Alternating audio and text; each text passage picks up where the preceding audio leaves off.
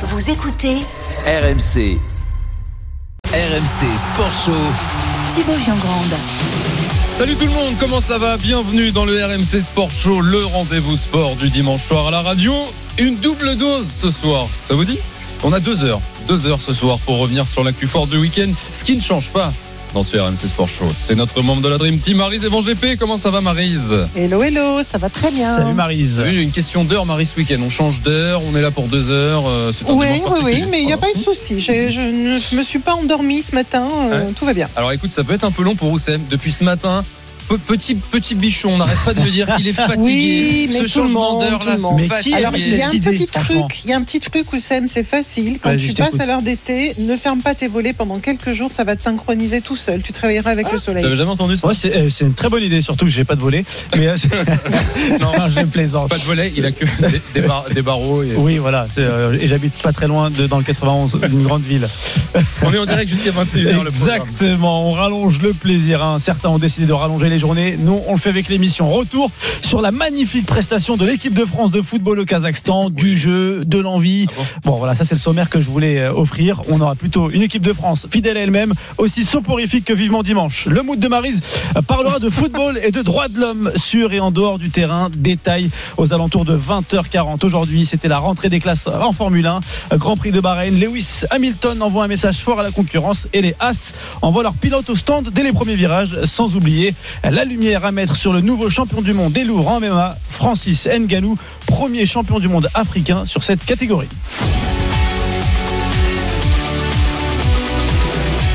Et plus que jamais, vous êtes avec nous dans cette émission sur les réseaux sociaux, le hashtag RMC Live, l'appli RMC Direct Studio pour vos messages. Vous réagissez euh, à ce que vous entendez. Vous posez vos questions à Marie sur le foot dont on va parler dans quel- quelques instants. Êtes-vous inquiet pour cette équipe de France qui galère un petit peu en ce début de qualification au Mondial 2022 On attend également vos appels au 32-16. Et Eh oui, mais en attendant, il y a des lives après la Formule 1. C'est la moto Grand Prix du Qatar avec Paul Lafitte. Salut Paul.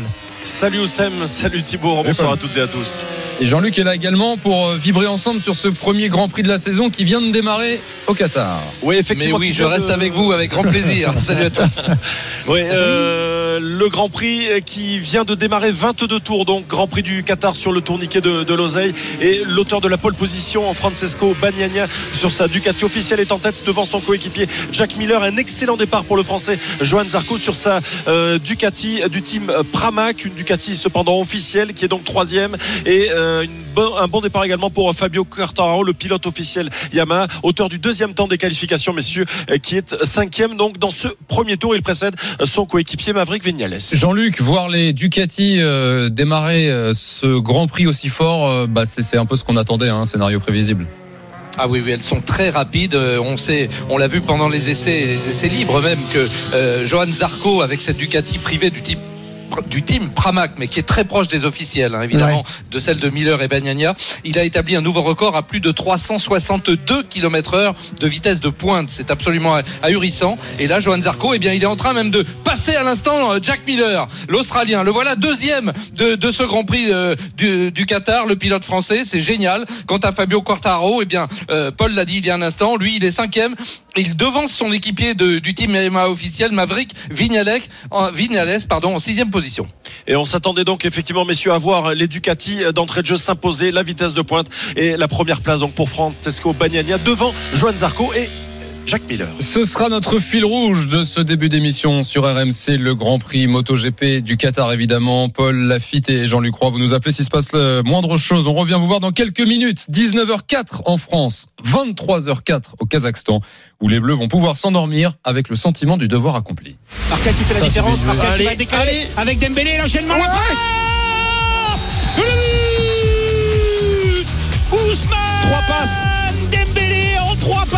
Le corner de Griezmann avec le ballon, peut-être qu'il va retomber. Sur la tête de Pogba. Et de deux. Le voilà, le deuxième but. C'est même. Mali qui marque de la tête quelle tête contre son camp. C'est même pas Paul Pogba. Kylian Mbappé euh, face au gardien Mokin 74e minute. Arrêt Arrêt de Mokin Il a déjà arrêté deux ballons à bout portant pour éviter le 3 0 Terminé avec euh, le coup de sifflet euh, final qui voit donc la victoire de l'équipe de France sur le score de 2 à 0. Et ça, c'est la meilleure nouvelle sur les matchs de l'équipe de France quand c'est Jeannot Rességuet qui commente. Au moins, même si le match n'est pas terrible, on vibre devant ce match. Bonsoir, Jeannot. Rességuet. C'est ça. Tu es en train de me ça, faire passer pour un escroc, en fait, c'est ça. Non. bonsoir Marise, Non, bonsoir non, à c'est tous. Du talent, Voilà. Salut. Pour un Merci, passeur Marie. d'émotion, un passeur d'émotion, Jeannot qui a commenté évidemment ce match pour RMC. Lionel Charbonnier qui était là également euh, nous nous rejoint ce soir, membre de la Dream Team évidemment. Salut Lionel. Salut Marie, Salut, les gars. Salut Lionel, j'en Salut, profite, Jeannot. j'en profite première question pour toi Jeannot. Alors je- moi, à l'inverse de Thibaut, je ne pense pas que tu es un escroc, bien au contraire. Mais comme tu as commenté le match, tu peux répondre à cette question. L'équipe de France, est-ce qu'on peut dire qu'elle a fait de l'équipe de France, euh, ça gagne, mais c'est pas très excitant? Oui, alors après, tu sais, euh, quand elle, on dit elle fait de l'équipe de France, euh, elle a quand même été championne du monde en Comme ça, 2018. mais comme ça Euh, aussi, comme ça. Oui. Donc ouais, ouais, ouais, oui, elle a, elle a, elle a été sérieuse et appliquée sur la première période, avec la, la volonté d'essayer de, de faire la différence face à une équipe. Du Kazakhstan qui n'a pas fermé les portes, bien au contraire, et qui l'a un petit peu gêné, notamment sur sa première relance. Après, il y a, y a cette action construite en trois passes qui amène l'ouverture du score de Dembélé. Bon, le but euh, gag de, de Mali, euh, alors qu'il vient de sauver euh, sur l'action Ouais. précédente le but de la tête de, de, de Martial du bout des crampons pour l'envoyer en corner et sur le corner qui suit, euh, il, il- met, il met ce but contre, contre son camp. C'est surtout en deuxième période où ils sont tombés sur un excellent gardien, Mokin, qui, qui n'est pas le gardien titulaire, Oui. qui a 39 piges, qui avait pu jouer depuis 2014, qui se retrouve titulaire là et qui réalise tout simplement 5 carrés, dont le penalty euh, qu'il arrête face à, face à Kylian Mbappé. Donc euh, l'addition aurait pu être beaucoup plus corsée en deuxième période. Alors je sais pas si on peut employer le terme de réalisme, mais ils sont tombés quand même sur un gardien de but euh, en état de grâce, n'est-ce pas Lionel Charbonnier? Ouais, ouais, bien sûr, il y a eu les occasions. Euh, écoute, euh, ce, ce gardien, elle est- était très bien. Arrêter un penalty, c'est pas permis à tout le monde. Arrêter un penalty de d'Mbappé, bah, il y en a pas beaucoup. Euh, surtout qu'il était pas si mal tiré que ça. Ouais. Mais bon, euh, quand t'as un grand gardien comme ça, qui était, il était chaud.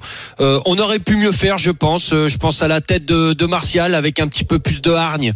Euh, il aurait pu passer l'épaule devant son son adversaire direct et puis marquer directement. Bon, on marque, euh, enfin on marque, il marque le Kazakhstan Ouais. sur euh, Mali qui, qui, qui fait euh, cette tête. euh, elle est, je pense que si ça avait été un attaquant, il l'aurait peut-être même pas mis. Mais bon, euh, écoute, c'est comme ça. Marise, euh, ce match avait lieu à 15h. J'ai une question très précise, très pointue pour toi, Marise. Euh, franchement, en toute honnêteté, euh, de 15h à 16h45, euh, on n'a pas piqué du nez une seule seconde devant ce match, Marise?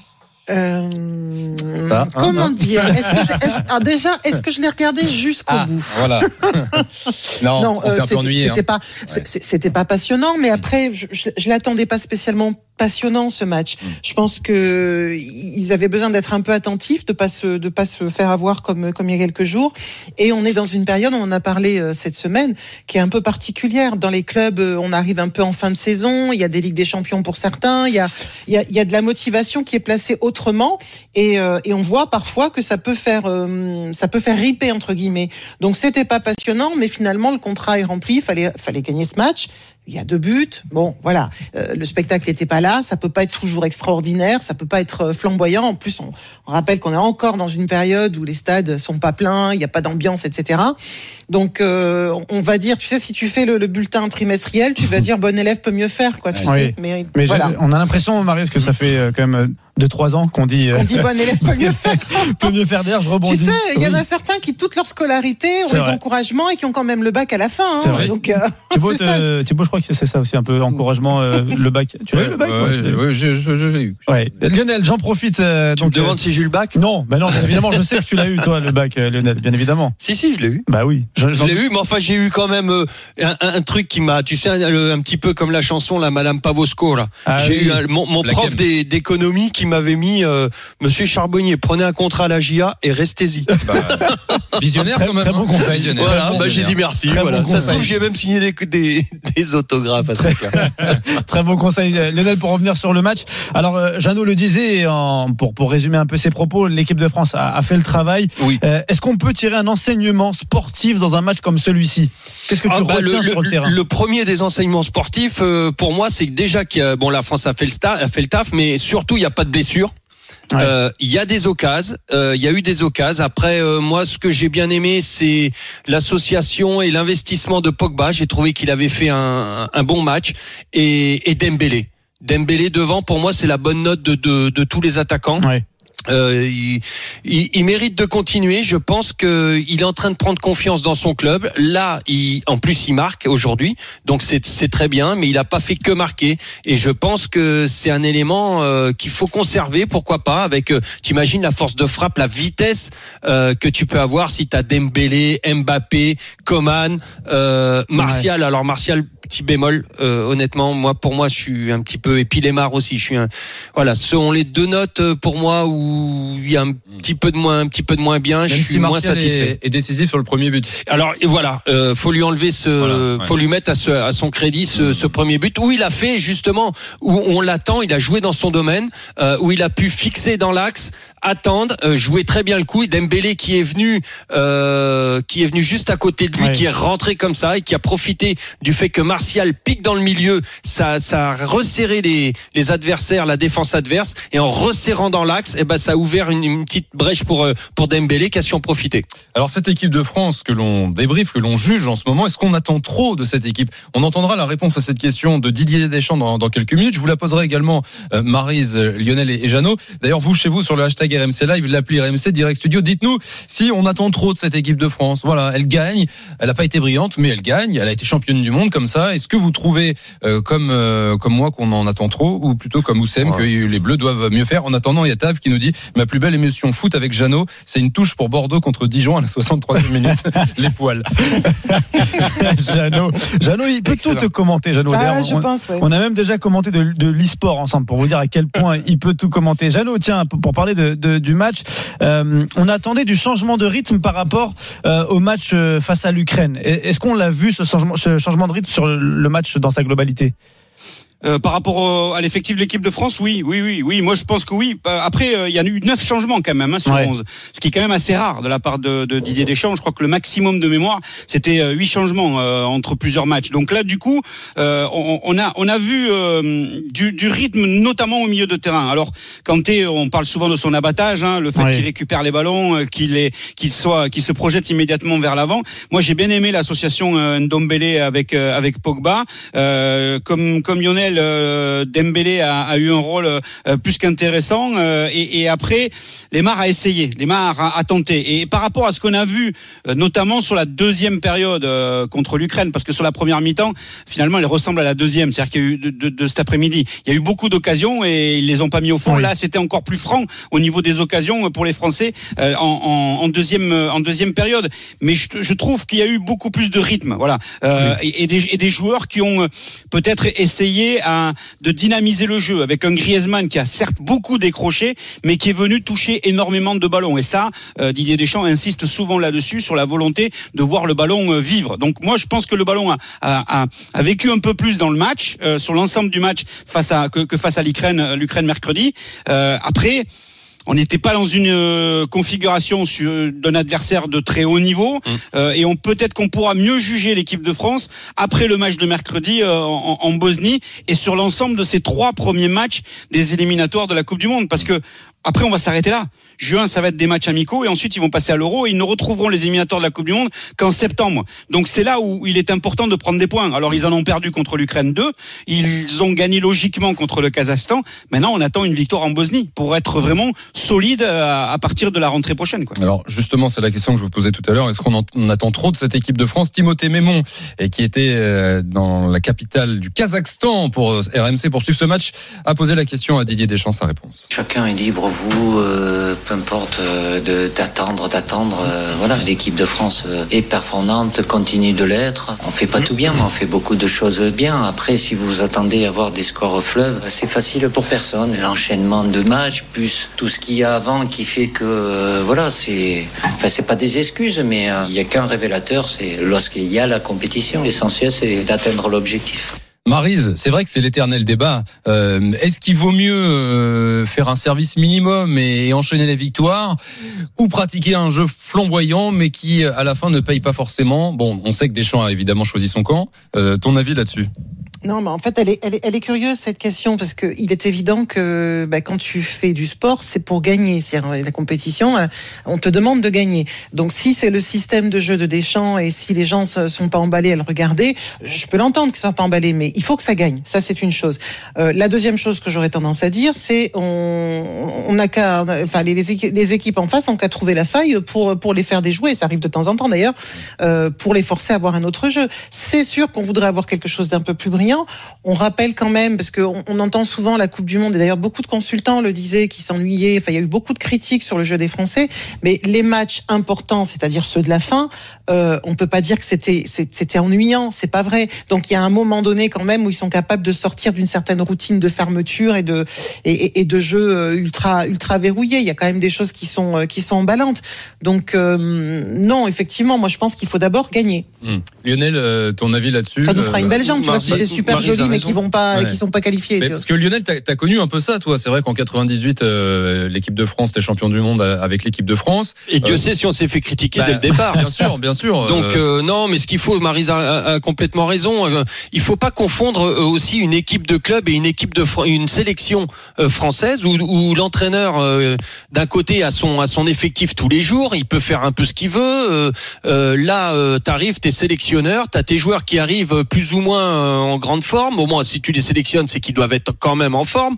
Mais d'un autre côté la sélection en trois jours, tu peux pas demander non plus à des mecs qui se sont pas vus depuis six mois euh, d'avoir un jeu flamboyant, d'être extraordinaire, tout ça. Tous ceux qui croient ça, franchement, euh, arrêtez de rêver. C'est les sélections, ça a toujours été comme ça. Mais Lionel, j'en profite juste, je me permets de te couper. Ça veut dire qu'on ne peut pas instaurer une identité de jeu en sélection nationale? Bien sûr, tu peux l'instaurer, mais il faut quand même un petit peu de temps. Il y a, il y a Euh, des phases. hein. Il y a, il y a- des phases. voilà, il- je- je suppose que vous serez tous d'accord. Enfin, je, je ne suis pas spécialiste comme vous, donc forcément, j'ai un regard justement qui va rapidement s'ennuyer. Parce que je ne suis pas spécialiste, que je ne connais pas forcément tous les noms, etc. Mais par exemple, quand tu regardes une Coupe du Monde, souvent les qualifications, c'est poussif, c'est un peu, euh, c'est pas forcément passionnant. Dès que tu arrives dans les phases décisives, comme par hasard, y compris les entre guillemets petites équipes, même a apparemment de petites équipes quand t'es en Coupe du Monde, tout d'un coup, tu as des trucs extraordinaires qui se passent. Donc je pense que tout le monde est capable à un moment donné d'avoir un, un jeu qui va être plus agressif, où ça va être plus engagé, etc. Mais il y a un moment donné où ça verrouille parce que tu sais que tu peux gagner comme ça. Et puis il faut remettre ça dans le contexte. Là, t'es- on, on- on voudrait une équipe de France flamboyante qui va dans tous les sens, où il y a des courses qui sont déjà bien organisées, tout est bien léché, un jeu bien léché avec le, le bon timing vraiment un et jour, tout ça. équipe de France? Comment? Non. Mais mais mais ça. eu vraiment un jour? Non. Non, mais je pense, moi, je, pense qu'au fil, euh, tu vois, je, suis beaucoup plus confiant pour la deuxième phase, par exemple, en euh, pour le championnat d'Europe. Je pense que ça, ça, va venir. Tu peux pas l'avoir tout de suite au, premier ou, au deuxième match, d'autant plus que tu fais tourner, euh, tu changes neuf joueurs, je crois, de mémoire par rapport au premier match. Euh, donc euh, voilà, c'est c'est et puis et puis tu as des joueurs pour avoir un jeu flamboyant, faut avoir des joueurs à 100%. Est-ce qu'aujourd'hui tu peux te permettre de dire j'ai des joueurs à 100% physiquement euh, je l'espère, euh, mais surtout mentalement. Quand tu sais que par exemple Mbappé va jouer euh, la Champions League dans euh, dans dix jours à peine. Euh, voilà, t'as aussi ça, t'as t'as aussi ça à gérer quand t'es sélectionneur. Donc euh, voilà, quand Les joueurs pour la Coupe du Monde ou pour, ou pour un championnat d'Europe, ils sont à 200% dans le truc, que ce soit physiquement ou mentalement. Lionel Charbonnier, Jeannot Rességuet, Marie Zévan GP, vous ne bougez pas, il est 19h18, c'est le RMC Sport Show qui continue. Dans un instant, on continue de débriefer la victoire de l'équipe de France 2-0 au Kazakhstan, mais ce soir on est en direct tout ça. Eh oui, c'est de la MotoGP, de MotoGP pardon, Grand Prix euh, du Qatar et c'est le Grand Prix de Lausanne. C'est comme ça qu'on dit, euh, Paul Lafitte? Oui, le Grand Prix de, de Lausanne au, au Qatar, effectivement, il y a 13 tours de l'arrivée. C'est un Italien auteur de la pole position, Francesco Bagnagna, euh, sur sa Ducati officielle qui est en tête. Et deux Français sont pour l'instant sur le podium. Deuxième place pour Joan Zarco. Troisième position pour Fabio Quartararo. Il y a un groupé de six pilotes qui se tiennent dans l'espace de trois secondes. Un petit peu comme en Formule 1 tout à l'heure. Un véritable mano à mano donc dans ce euh, Grand Prix. Donc pour l'instant dominé euh, par la Ducati de l'Italien Francesco Bagnagna. Deuxième position pour Joan Zarco et troisième position euh, pour Fabio Quartararo. Jean-Luc Oui, là, ils sont Ouais. six pilotes dans un mouchoir. hein, C'est absolument fabuleux. Bagnagna, donc, qui avait signé la, la pole pour son arrivée chez Ducati, il confirme. Mais Johan Zarco, avec ce- sa Ducati privée, est vraiment dans son sillage à, à moins de 5 dixièmes. Et puis, le duo de, de chez Yamaha, duo officiel, avec Quartararo, qui a Vignales vraiment, littéralement, sur son dos de salle à l'arrière. Celui qui a un petit peu régressé, c'est Jack Miller. Jack Miller, qui était bien en début de course, et là, qui laisse un petit peu filer. On a les Suzuki de Rins, le champion du monde en titre, faut-il le rappeler, qui n'est pas loin, sixième. Comme d'habitude à moto, c'est un spectacle fabuleux dans la nuit de Losail. Euh, Effectivement, un spectacle fabuleux et on pourrait miser peut-être sur la vitesse de pointe des Ducati pour s'imposer dans ce Grand Prix. Donc Francesco Bagnaia en tête devant Johan Zarco, troisième position pour Fabio Quartararo sur sa Yamaha officielle. Merci les gars, on vous retrouve dans, dans quelques minutes évidemment pour continuer de, de suivre les performances de nos Français, surtout sur ce Grand Prix moto. Enfin, je dis surtout, Maris, toi, c'est plutôt le pilote de, de tête qui te plaît, si j'ai bien compris. Hein. Francesco Le Bagnaia. retenir pour le, pour le Kikadi. Ah ouais, génial ce ouais, nom, ouais, ouais, tu marqueras peut-être un me rappelle point, mon enfance. Mais euh, c'est moi ou tout à l'heure j'ai entendu que le circuit s'appelait Oseille? En fait, c'est l'oseille, euh, l'oseille. Ah d'accord, Et parce que j'allais dire, ça aussi ça se retient. Non, mais l'oseille au Qatar, c'est excellent. C'est euh, de donner ce nom, c'est excellent. Dans quelques minutes, la suite de ce Grand Prix MotoGP. Mais nous sommes toujours avec Jeannot Rességuier, la voix du foot sur RMC, notre membre de la Dream Team Full Lionel Charbonnier. Marie Van GP est là également dans le RMC Sport Show pour débriefer la victoire des Bleus au, qualif du Mondial 2022, victoire au Mondial de Kazakhstan. l'oseille. 2 à 0. ah, oui. Ah ben voilà. Bien vu, bien vu, Jeannot. Joli, joli. Tiens, juste, justement, Jeannot, t'as pris la main, tu la gardes. Euh, sur les neuf changements euh, par rapport au match contre l'Ukraine euh, mercredi, euh, est-ce que ce soir, on a des, des joueurs qui ont particulièrement marqué les esprits? Côté français Lucas Digne dans le couloir gauche de la de la défense, euh, mais bon, c'est un peu à l'image des, des- des récentes prestations euh, qu'il a pu faire en, en- Ah oui. en équipe de France. Euh, au milieu de terrain, je trouve que bon Pogba, ça va, c'est le cadre de l'équipe de France, donc il va revenir petit à petit. Euh, euh, on rappelle quand même qu'il n'est pas titulaire à Manchester United. Euh, Ndombele, je trouve qu'il a fait une prestation euh, plutôt correcte, et puis Dembélé qui a qui a été bon après Griezmann, hum, fidèle à lui-même. Euh, un petit peu un petit peu déçu euh, par par Lemar parce que je pense que il souffre un peu du positionnement qu'on lui impose à l'Atlético et, et, et à partir de ce moment-là, il a un peu de mal à, à se cantonner à ce couloir gauche euh, où où on l'attendait peut-être un petit peu plus. Euh, et côté déception, euh, j'ai pas été emballé par la charnière euh, l'anglais euh, Zuma et j'ai pas été emballé du tout par par Anthony Martial. Lionel, je pense que tu, je, je t'ai vu. Même je- s'il est je- t'ai entendu, je t'ai entendu réagir, Lionel, sur la défense centrale. Ouais, exactement. Euh, je sais pas. Alors là, on n'a pas été mis sous pression. C'est difficile de la juger, mais d'un autre côté, euh, Bah, en- début de match, euh, on a vu qu'on s'était mis en difficulté tout seul, et notamment euh, Zuma qui, avait, qui, a, qui a- qui a eu quelques petits problèmes pour rentrer dans le match. Et après, bon, derrière, il y a, il y a rien eu du tout. Il suffisait de euh, d'être très concentré. Je sais même pas s'ils ont eu euh, trois ou quatre interventions à faire euh, euh, dans, le match. Donc c'est difficile de juger. Mais moi, Zuma m'a fait un petit peu peur. Après, pour le reste, entièrement d'accord avec tous les joueurs cités par par Jeannot. Oh. Ndombele, il, Oui, il a fait de la percussion. aussi, oui. Pardon. Ndombele, tu disais aussi au milieu Ouais. de terrain, oui. Ouais, ouais, ouais, ouais, parce que pareil, ils, ils n'ont pas été mis sous pression, mais le, la, la paire, j'ai trouvé complémentaire. Pogba, Pogba, Ndombele, c'est-à-dire Pogba, il jouait un petit peu des fois en, en retrait et, et il jouait très intelligemment. Il a fait le taf, il a pas fait plus. Des fois, il surjoue et il passe à travers son match. Euh, des fois, là, là, il est vraiment resté, euh, franchement, euh, euh, derrière, très intelligent. On, a vu la France euh, monopoliser le ballon par un jeu de, de, de petites passes sur un côté, euh, la balle ressortir sur Pogba, boum, transversale de l'autre côté pour exploiter le déséquilibre adverse. Ça, c'est bien, c'est c'est simple à faire. Ouais. Paul est capable de le faire tout le temps. Il le fait pas toujours. Là, aujourd'hui, il l'a fait très très bien. Euh, quelques messages sur le hashtag RMC Live, euh, sur le, le direct studio, l'appli RMC. Greg qui nous dit Oh les gars, c'est que le Kazakhstan révisait votre jugement. Ah, Euh, ça va, non, mais c'est, on, on aurait pu, on alors qu'est-ce que ça aurait été si on était, mais bien sûr, alors on joue contre Iri, Fifi et Loulou, mais on est tout le temps en train de taper sur tout le monde. On veut quoi? On a deux occasions, on a, on a, on gagne 2-0. Il y a six occasions, des face à face, on est tombé Bah, sur un mec. gagner 10-0. Qu'est-ce Bah que voilà, tu veux bah voilà, C'est mais comme faut- ça. Mais ouais, mais Alors, faut justement. arrêter un petit peu, quoi. euh. Mais- Les mecs, les mecs qui disent ça, ils ont même pas été en, en- en sélection de, euh, départementales, ils savent même pas ce que c'est qu'une sélection. Oh, faut arrêter d'être euh, comme ça, franchement. Tiens, ça justement. commence à me saouler, ça. Tu gagnes 2-0, c'est bien, t'as 10 occasions, on a manqué de, de, de réalisme, ok, mais on n'est pas non plus, on, on était champion du monde, et là on est en train de revenir. Faut arrêter, arrêter de dire qu'on était champion Voilà. du monde par euh, procuration ou je sais pas quoi. Euh, La France est championne du monde et elle fait le taf. Aujourd'hui, elle a fait le taf. Merci. Greg, Greg, tu vas lui gâcher son dimanche soir à, à Lionel Charbonnier. Ah ouais, Greg, c'est bon. euh. Tiens, regarde, un message pour Allez, Greg, viens à la maison, je t'invite et on va parler de football et puis on va boire un coup après. Un Mais, de- faut arrêter ces conneries là. De Dolce qui est d'accord avec toi, euh, Lionel, qui dit Eh oui, ça vous emmerde, l'équipe de France de Deschamps a encore gagné. Ils Mais ont fait ouais. un match d'entraînement, il n'y a pas de fond de jeu, ils ne sont pas bons, décidément, nanana, vous êtes les caliméros du foot. Bravo à Deschamps euh, et à son staff. Et comme d'habitude, ils seront au bout. Dolce, voilà, tu, la réponse de Lionel Charbonnier. euh, Non, mais c'est vrai qu'on veut toujours plus, mais euh, attendez les mecs, oh, c'est bon, ça fait six mois qu'ils se sont pas vus, ça va.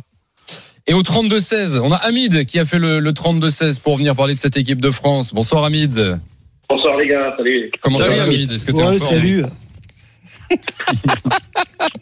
Qui c'est qui, c'est qui se moque. Non, c'est moi, je dis. Non, si je me moque parce de que Maryse, que- salut, les gars. Parce que c'est toujours euh, salut les gars, ouais, salut, salut mon pote. Les gars, pardon, pardon. Ah, c'était toi. Les gars, Ah oui, c'est Hamid, moi. Hamid, tu dis bonjour comme tu veux ici. T'es chez toi, tu dis bonjour comme tu veux. Hamid, pour l'équipe de France, pour toi, euh, tu, tu rejoins un peu Lionel. Ils ont fait le job et, et, et c'est bien le plus important. Faut pas les fracasser, faut pas fracasser. Faut pas fracasser cette équipe. Moi, je pense que l'équipe, euh, l'équipe nationale, c'est déjà c'est un retour de la Coupe du Monde. Faut savoir qu'on on revient tranquillement. Euh, quand on regarde les sélections à côté, euh, c'est pas, c'est pas la fête là. L'Espagne, elle est, je sais pas si je dois dire le score. Oui, oui, tu peux, tu peux. L'Espagne, l'Espagne qui sont tenus en échec par les Géorgiens hein, partout. Ouais. Donc Ouais, ouais. mauvais résultat face aux Grecs aussi. euh, Oui, tu, tu, en fait, tu dis, tu dis que partout en Europe, les grosses nations ne, ne mettent pas des cartons, quoi. Non, ça met pas des cartons. Ah et puis après, la France, euh, ça reste euh, Didier Deschamps, la gagne. La gagne, et puis il faut pas les. Il y a le voyage, il y a le terrain. Après, il y a une chose, si je peux me permettre, euh, c'est que euh, il n'y a pas eu le championnat d'Europe des nations. Le jugement, il est, euh, il est trois ans en arrière. On est en 2021, c'était la Coupe du Monde en 2018.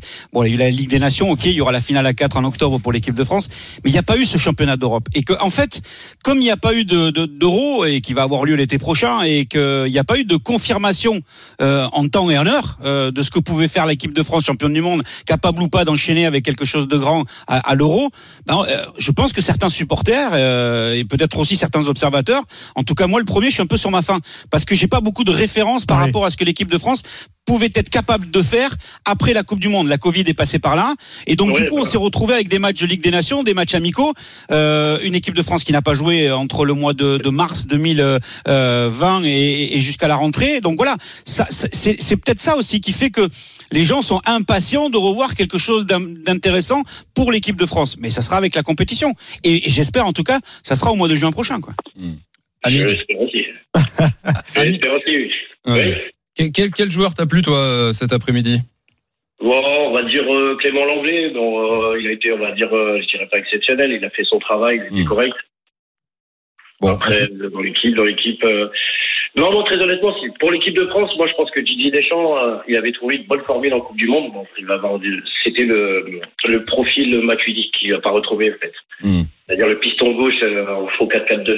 Il l'aura peut-être avec Rabiot s'il décide de remettre Il en a place. essayé. euh, ouais. Il a essayé, je pense que c'est ce qu'il a essayé de faire avec l'Ukraine, mais Rabiot n'aura pas le profil, je pense. hein. De mon avis, il n'aura pas ce profil-là. Ah, On a vu Rabiot, hein, Adrien a joué quand il est rentré, il a joué Ouais. les, les, les 5-6 premiers ballons, il, a, il les a joués que derrière. Après, Honnêtement. après Lionel pour prendre la défense de Thomas Lemar parce que je, je sais que ça vous a un peu déçu euh, Thomas Ah, il- Lemar et on suit l'Atlético de Madrid ici avec RMC euh, de- depuis le début de saison. Ça ça fait un moment qu'il n'a pas joué à ce poste-là. hein. Il est plus axial de- depuis, euh, depuis Oui, le début oui, de cette oui. saison avec euh, avec euh, Diego Simeone. Donc euh, donc oui, de le remettre à gauche, c'est un poste qu'il connaissait dans le passé et, et c'est un poste qu'il peut retrouver euh, très facilement. Ben voilà, mais tu le retrouves pas comme ça. Oui, en- oui, il faut lui laisser le temps. clair. Il On va remercier euh, Hamid. Hamid, merci d'avoir fait le 32-16. Hamid, passe une bonne soirée. À très Salut, vite sur Hamid. RMC. Ciao Hamid. Bye bye. Salut Hamid. Et puis, euh, on va également remercier Lionel Charbonnier, Jeannot euh, et puis on va vous renvoyer vers euh, 21h, l'after. Salut messieurs, dames. L'after foot au Salut. Marie. Juste un petit mot euh, pour dire que l'équipe de France va partir Salut, demain matin depuis euh, donc euh, euh, le Kazakhstan pour aller euh, jusqu'à jusqu'à Sarajevo. La séance d'entraînement prévue euh, demain a, a finalement été annulée euh, pour optimiser la, la récupération. Il y aura une séance très légère à l'hôtel à base d'étirements euh, et, et quelques soins. Euh, et ensuite, euh, ils seront donc en J-1 mardi euh, pour euh, pour préparer cette rencontre en, en Bosnie qui a été accrochée par la Finlande mercredi soir et qui a fait match nul 0-0 contre le Costa Rica en match en match amical avec un un Petev euh, Bogdanov le, le coach le sélectionneur qui a fait tourner toute son équipe donc euh, voilà Euh, et la grosse équipe pour euh, la Bosnie et la grosse équipe pour l'équipe de France Ah bah voilà. même si s'ils n'ont pas gagné depuis euh, une, une petite dizaine de matchs les, Oui. les, les Bosniens et que la France n'a jamais perdu contre la Bosnie bon voilà tout ça pour dire que Ouais. ce match de mercredi est important Oui. dans la perspective de bien se positionner euh, pour les pour les éliminateurs de la Coupe du Monde Et avant de vraiment vous remercier, un message de Azeux sur le direct studio qui dit donc Digne a été vraiment bon, Dembélé également, Coman est clairement au-dessus du lot. Et moi aussi, je veux bien venir boire un coup chez Lionel. On parlera foot et chevaux. Ouais. Alors écoute, j'ai- tiens, donc je te donne l'adresse. 3 rue. Ah, on me dit que j'ai pas Mais ouais, mais, mais- mais bien sûr. Lionel, Jeannot, merci beaucoup. Passez Ciao, une bonne, bonne soirée. soirée. Salut à tous. À très vite Et sur ciao, RMC. ciao, bonne soirée. Et on reparlera de l'équipe de France sur RMC dans l'after évidemment à partir de 21h. Les éliminatoires euh, à l'Euro, c'est pas terminé. Oui, oui, ça continue toujours euh, avec euh, Johan Bredov. Salut Johan. Et oui, Géorgie-Espagne, Hamid l'a dit, un partout entre euh, la Géorgie et l'Espagne. C'est Willy Sagnol hein, qui est content, c'est le sélectionneur de la Géorgie. Il tient son Eh oui. résultat. Et l'Angleterre est sereine, elle mène 2-0 en Albanie à la 75e minute de jeu, messieurs. Élimination euh, au match de qualification au mondial 2022 évidemment. Oui, L'Euro. Au Qatar. Et- Évidemment, évidemment. 19h30, le RMC Sport Show continue avec Marie Zévan GP évidemment et avec notre autre direct. Ah oui, euh, parce que tu parlais de Qatar. Oui. de Qatar. Ben, on reste sur, la thématique. Le Grand Prix de moto euh, GP. euh, donc c'est au Qatar. Le Grand Prix de Loseille, Losaille, je sais plus comment on dit. Paul Lafitte. L'oseille. euh, Oussem, euh, c'est euh, une bagarre à couteau tiré à 7 tours de l'arrivée. C'est un pilote officiel Yamaha qui est en tête, mais ce n'est pas Fabio Quartararo, c'est Maverick Vignales qui a pris les, commandes devant euh, Francesco Bagnaia, troisième position, toujours occupé par l'autre Français, euh, Johan Zarco sur sa Ducati euh, Pramac. En quatrième position, Alex Rins, cinquième place pour Jack Miller, le champion du monde Johan Mir est sixième et seulement septième Fabio Quartararo, le pilote, le deuxième pilote officiel Yamaha qui est en train de euh, céder du, terrain. Euh, on le sentait venir, euh, Jean-Luc, hein, le pilote Maverick Vignales sur ce circuit où il a déjà gagné est véritablement déchaîné. Ah oui, oui, absolument. Il a joué un petit peu au chat et à la souris depuis quelques tours avec euh, le poleman Francesco Bagnaia, surnommé Pecco. On le rappelle aussi, un peu comme Pérez en, en Formule 1. Et en fait, il observait un petit peu les trajectoires. Il a vu que, notamment, je pense, du côté du pneu arrière, on avait tapé dedans euh, pour le pilote euh, Ducati. Et il est passé quand il l'a voulu. Et comme il l'a voulu, il est en train de creuser d'ailleurs un petit écart maintenant d'une dizaine de mètres. La Yamaha officielle devant, effectivement, la Ducati officielle. Johan Zarco est toujours un très solide troisième. Et puis derrière, tu le soulignais, on observe que avec l'autre Yamaha officiel, Fabio Quartararo, qui devançait d'ailleurs Vignales dans les premiers tours, eh bien, est obligé de se laisser glisser. Là aussi, on a remarqué des écarts de trajectoire, notamment au freinage. Peut-être le pneu avant, avec le réservoir plein, il a un petit peu trop tapé dans le pneu avant, Fabio, et il est glissé au septième rang maintenant. En tout cas, rien n'est joué parce qu'on a encore 6 et même, allez, 7 pilotes capables de remporter ce Grand Prix dans 7 tours maintenant sur ce Grand Prix. Alors on dit Losail, hein, vous dites Losail, c'est plus rigolo, mais on dit Losail. C'est noté. C'est donc un, un tir groupé à 6 tours de l'arrivée et euh, Johan Zarco qui repasse deuxième à l'instant, qui double dans la ligne droite euh, Francesco au Bagnaia, eh bien lutte à couteau tiré donc euh, pour cette première épreuve de la saison au, Qatar. Pour l'instant, avantage à la Yamaha officielle de Maverick Vignales qui devance Johan Zarco, la septième position pour l'instant pour Fabio Quartararo. Y aurait-il une victoire française pour démarrer cette saison de MotoGP? Vous le saurez en restant sur RMC dans le RMC Sport Show avec Marie Zévan Et donc Paul Lafitte qui est Jean-Luc Roy pour nous faire vivre la fin de ce premier Grand Prix de la saison en vous rappelant évidemment que tout à l'heure Lewis Hamilton a remporté le premier Grand Prix de Formule 1 devant Max Verstappen évidemment le RMC Sport Show Quelle continue. surprise. à tout de suite. RMC Sport Show. Oussem Moussaïef, Thibaut Giangrande. Le RMC Sport Show, le rendez-vous sport du dimanche soir à la radio avec ce soir exceptionnellement une double dose puisqu'on est là 2h jusqu'à 21h avec Marie Zévan GP. Évidemment, c'est un week-end particulier, week-end de trêve pour la Ligue 1, le week-end de matchs internationaux. On vient de parler de l'équipe de France de foot. Vous en entendrez à nouveau parler sur RMC à partir de 21h dans l'after. Mais place Oussem, place maintenant au sport mécanique. C'est le grand retour des sports mécaniques ce week-end. Et Eh oui, le Grand Prix de MotoGP, on est bientôt à la fin. Paul Lafitte, Jean-Luc Roy. Les quatre derniers tours donc de cette première épreuve de la saison et un homme qui est en tête, Maverick Vignales, le coéquipier de Fabio Quartararo sur sa Yamaha officielle qui devance d'un peu moins d'une seconde. Johan Zarco sur sa euh, Ducati du team euh, Pramac, troisième position euh, pour Francesco Bagnaia, l'auteur de la pole position et il a quasiment dans son pot d'échappement euh, le euh, pilote euh, Suzuki Alex euh, Rins et Johan Mir qui suit la sixième place seulement. Euh, C'est une petite déception Jean-Luc hein, pour Fabio Quartararo, mais comme en, Formule 1, c'est un premier Grand Prix et qui se dispute vraiment à couteau tiré entre euh, tous ces motards sur cette euh, piste du Qatar.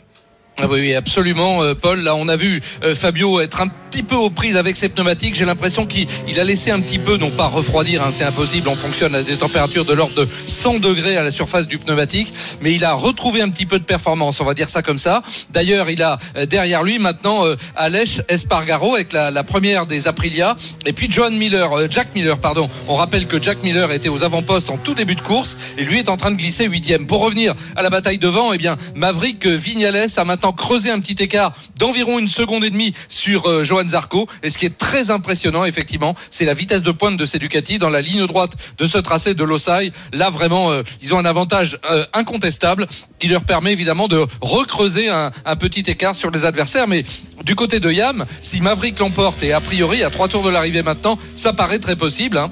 Eh bien, ce sera un beau retour pour euh, Vignales qui n'avait plus remporté de Grand Prix depuis le milieu de la saison dernière. Donc, ce serait un, un bon retour aux, aux affaires pour les Yamaha officiels. On va voir si Quartararo est encore en mesure de reprendre la Suzuki de Johan Mir juste devant lui. Et oui, on s'attendait à voir Fabio Quartararo mener ce euh, Grand Prix du, du Qatar. C'est finalement son coéquipier qui est en tête et qui va peut-être s'imposer. Maverick Vignales devant Johan Zarco, troisième position euh, pour le champion du monde en titre. Johan Mir, la cinquième position pour Fabio Quartararo qui vient de dépasser le pilote Suzuki Alex Rins. Eh bien, les pilotes de ce premier Grand Prix euh, dans euh, trois tours. Vous êtes sur RMC, on va vivre en direct la fin de cette course parce qu'on a deux Français en lutte, euh, si ce n'est pour la victoire ou pas loin, en tout cas pour Johan Zarco, au moins pour, pour le podium. Zarco deuxième, Quartararo cinquième. Jean-Luc, c'est un premier Grand Prix qui, démarre bien et qui est plein de, de promesses pour nos pilotes français. hein. Ah ben c'est absolument fabuleux. Écoute, on attendait. Les essais préliminaires là aussi avaient été tout à fait évocateurs et les essais officiels hein, de, de- des débuts de ce week-end de, de Grand Prix ici à Losail au, au Qatar avaient démontré que la Suzuki, la, la, la machine officielle Ducati euh, de, Zarco n'était pas très loin euh, de, celle qu'emmenaient euh, Bagnaia et Miller. Et bien là, il est en train de le démontrer en course. Et puis Johan, c'est un très solide finisseur, même si là on a bien l'impression que Vignales, ça y est, a pris la mesure là à moins de trois tours de l'arrivée. Il a près de deux secondes d'avance, mais Zarco est deuxième, un petit peu solitaire maintenant. Et puis derrière, il y a un baston formidable pour la troisième place sur le podium avec Mir, Bagnaia et Quartararo qui est revenu aux affaires. Il est cinquième maintenant. Donc oui, ça s'annonce très très bien pour les pilotes français. On a deux pilotes français dans le top 5. Bah écoute, on aimerait que ce soit bientôt pareil en Formule 1. Et messieurs, on va rappeler le classement à deux tours de l'arrivée. Maverick Vignales qui est en tête devant Johan Zarco, auprès de deux secondes d'avance euh, pour le pilote officiel Yamaha. Troisième position pour Johan Mir, quatrième Francesco Bagnaia et cinquième place euh, pour euh, le deuxième pilote officiel Fabio Quartararo. Et vous allez vivre sur RMC la fin de cette course en, en intégralité. Peut-être déjà un podium français, mais on a également du foot en direct ce soir. aussi. Ah oui, les qualifications pour le mondial 2022 au Qatar continuent. Johan Bredov. Et ça se passe bien pour l'instant pour l'Angleterre en Albanie. Oui, ça se passe très bien. 2-0 pour l'Angleterre, euh, Oussem euh, en Albanie, but euh, d'Harry Kane, euh, qui a même trouvé la barre deux minutes après, et le but aussi de, de Mason Mount qui a doublé la mise. Ils sont tranquilles, les Anglais, voilà, ils sont premiers de leur groupe pour l'instant. Euh, L'Albanie qui, est- qui reste deuxième. Par contre, en Géorgie, l'Espagne qui n'arrive pas à faire mieux que, que le match nul, un partout. Euh, c'est très compliqué pour l'Aurora qui, tu le disais, l'équipe de France fait de l'équipe de France. Bah, L'Espagne fait de l'Espagne, ça joue à la baballe et ça gagne pas beaucoup. Ah, tu vois, Oussem, là, qui te plaint du jeu de l'équipe de France, au moins la France, ça gagne. Ouais, mais Eh si, oui. je te, si je te cite le 11 titulaire de l'Espagne, je pense que t'en as pas 5 que tu connais. Si, alors, Fernando Hierro, je connais. Je pense que t'en as pas 5 que tu connais. Merci Johan, on te retrouve dans quelques minutes pour la suite de ces directs. Il est 19h41, vous êtes sur RMC, c'est le RMC Sport Show en direct avec Marie Zévan GP et avec ce premier week-end, le retour de la MotoGP et nos Français qui brillent, Paul Lafitte et Jean-Luc Roy. Oui, effectivement, avec la deuxième position pour l'instant pour Johan Zarco, cinquième place pour Fabio Quartararo, moins de deux tours. On est rentré dans le dernier tour de ce Grand Prix de Losail, Jean-Luc, et on sent bien venir la victoire de Maverick Vinales à moins, d'une erreur de pilotage ou d'une casse mécanique avec euh, plus d'une seconde d'avance. Vinales devrait s'imposer à savoir qui terminera sur le podium pour l'instant. Johan Zarco est bien parti avec sa deuxième position devant le champion du monde, le pilote Suzuki Johan Mir. Ah oui, oui, il est très très bien, Maverick Vignales, effectivement, avec euh, sa Yamaha officielle. Là, il a creusé un écart de plus d'une seconde. Et derrière, évidemment, Johan Zarco est obligé de se défendre parce que le champion du monde en titre, Johan Mir, qui finit toujours très très fort avec sa Suzuki, est remonté sur les talons. À un moment, il était vraiment à quelques centimètres du dosseret de celle de la Ducati de Johan Zarco. Et puis, on n'oublie pas que derrière, eh bien, euh, Francesco Bagnaia, le- l'auteur de la pole, est encore dans le coup. Il peut également monter sur le podium. Ça va être un baston terrible, en tout cas pour la victoire. Alors qu'on est entré maintenant dans le dernier tour, eh bien, Maverick Vignales, a priori, a l'air assuré. Derrière, tout est à jouer pour les deux places sur le podium entre Zarco, toujours deuxième, et Johan Mir, troisième.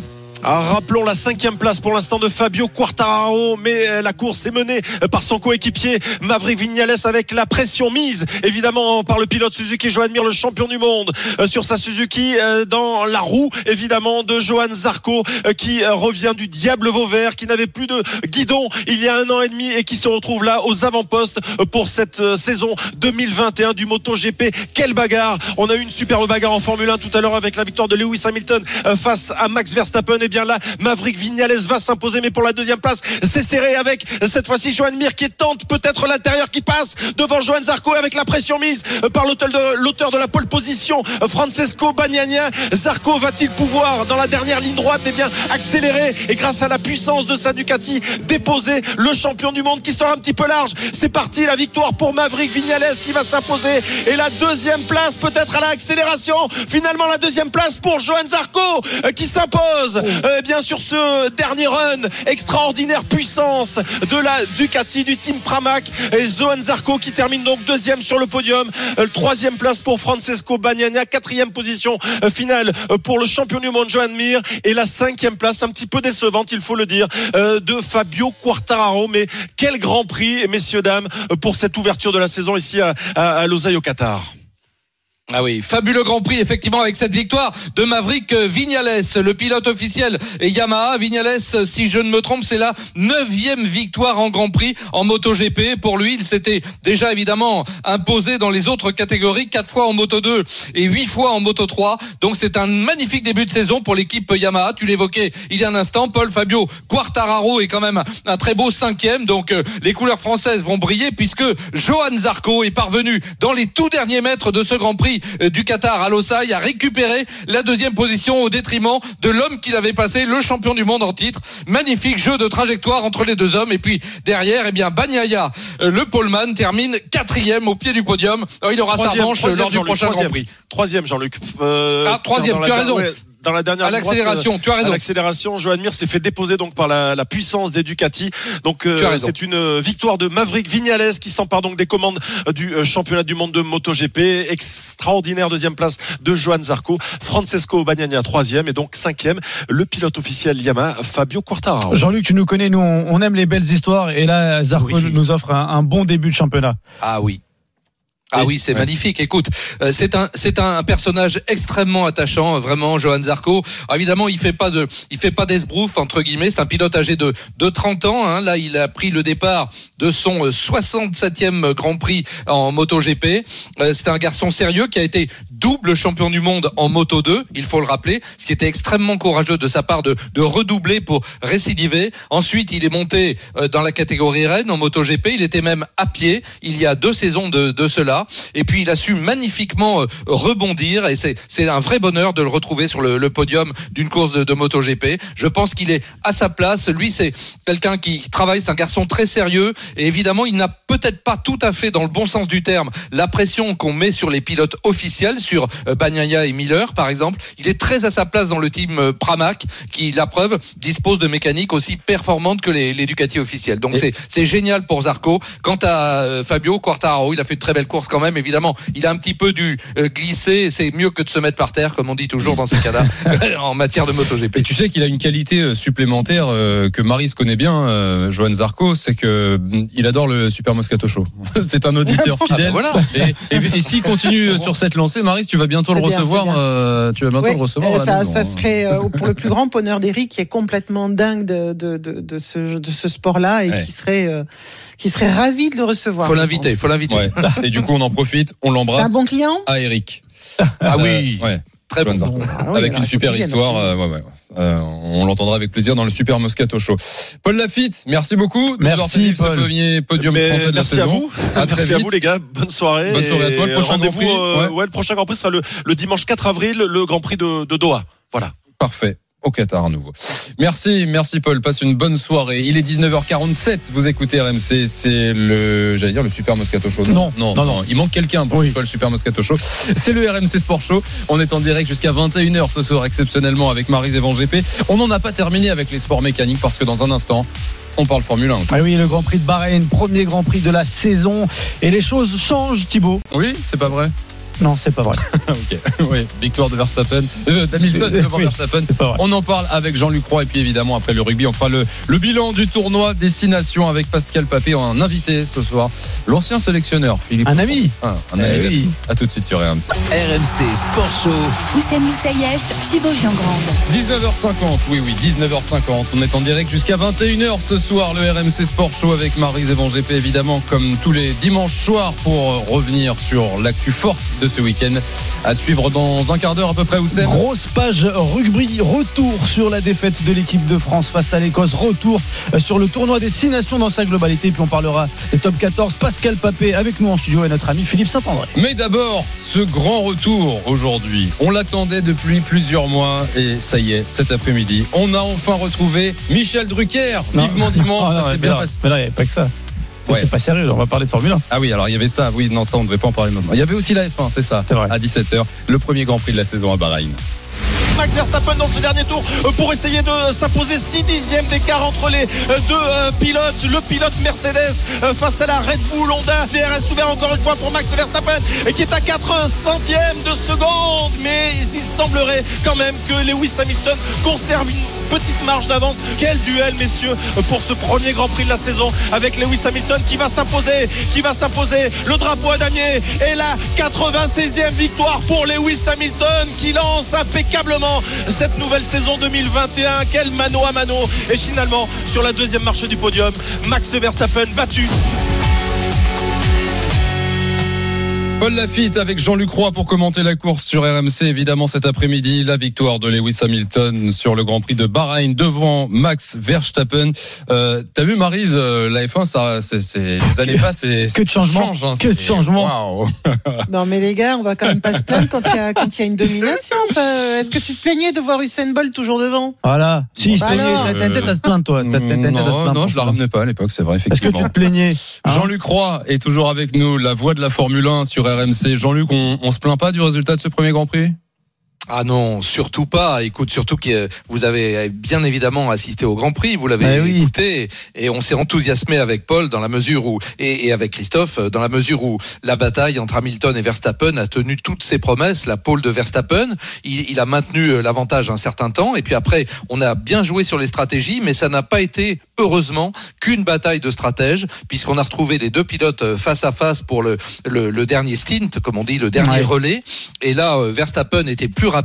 Il est remonté. Il est même passé en tête à un moment. Et puis, manifestement, il a eu un petit problème mécanique, semble-t-il, au niveau de la sélection de, de la boîte de vitesse, au niveau de la transmission. Il a reperdu cette position de, de tête à l'accélération. Euh, Hamilton est repassé, mais il a maintenu une pression extraordinaire jusqu'au bout. Donc, on a eu un Grand Prix disputé comme il y avait longtemps qu'on n'en avait pas vu en Formule 1. vraiment. Euh, Jean-Luc, il y a eu toute une, une polémique qui s'est créée juste après la course sur, sur l'épisode que tu décrivais là, entre la bataille entre Verstappen et Hamilton. Et certains euh, disent même que Verstappen a laissé passer Hamilton parce qu'il redoutait une pénalité. Tu sais, comme sur le dépassement, et il avait, il avait peut-être pas l'entièreté de ses pneus sur euh, sur la piste. Est-ce que ça peut être aussi euh, ça la raison du dépassement d'Hamilton?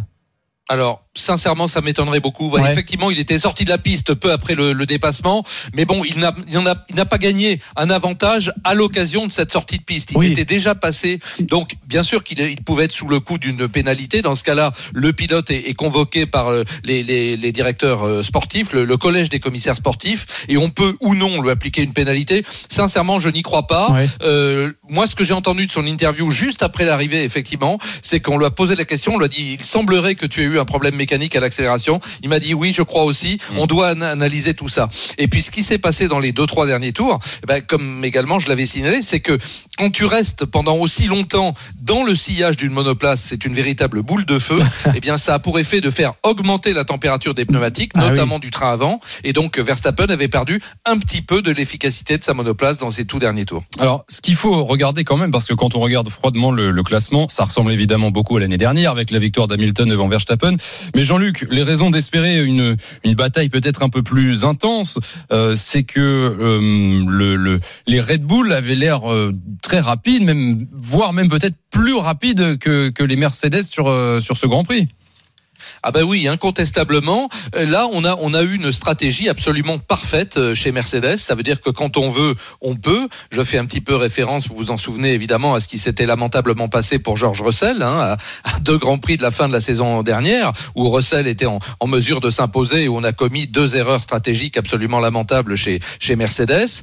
Là, on s'est pas loupé du tout. On a arrêté Hamilton pile comme il fallait, et là, clairement, eh bien, on est parvenu à lui permettre de gagner avec une machine qui, je pense globalement, était légèrement inférieure à, à la Red Bull à, à moteur Honda. Le moteur Honda, on l'a dit, tout nouveau cette année, a considérablement Ouais. progressé. D'ailleurs, Verstappen ne, rend- ne, ne, ne passe pas une occasion de, de rendre hommage aux techniciens euh, japonais. Et puis, on a l'impression qu'il y a une légère dégradation supérieure, notamment sur le train arrière, sur les Mercedes. Alors évidemment, avec son talent extraordinaire, le, le septuple champion du monde Hamilton compose beaucoup mieux que Bottas. Bottas qui est repassé d'ailleurs une troisième fois au stand. On lui a monté des, des pneus tout frais et ça lui a permis d'arracher le, le meilleur tour en course dans le, le tout dernier tour, donc de ramasser un point supplémentaire, comme vous le savez, au, au championnat du monde. On va continuer de débriefer dans un instant ce, ce premier Grand Prix de la saison avec Jean-Luc Roy et, et Marise, mais on, on a toujours notre direct, la fin des directs d'ailleurs. Oui, c'est la fin. On, on suivait avec vous euh, les qualifications pour le mondial 2022 de football.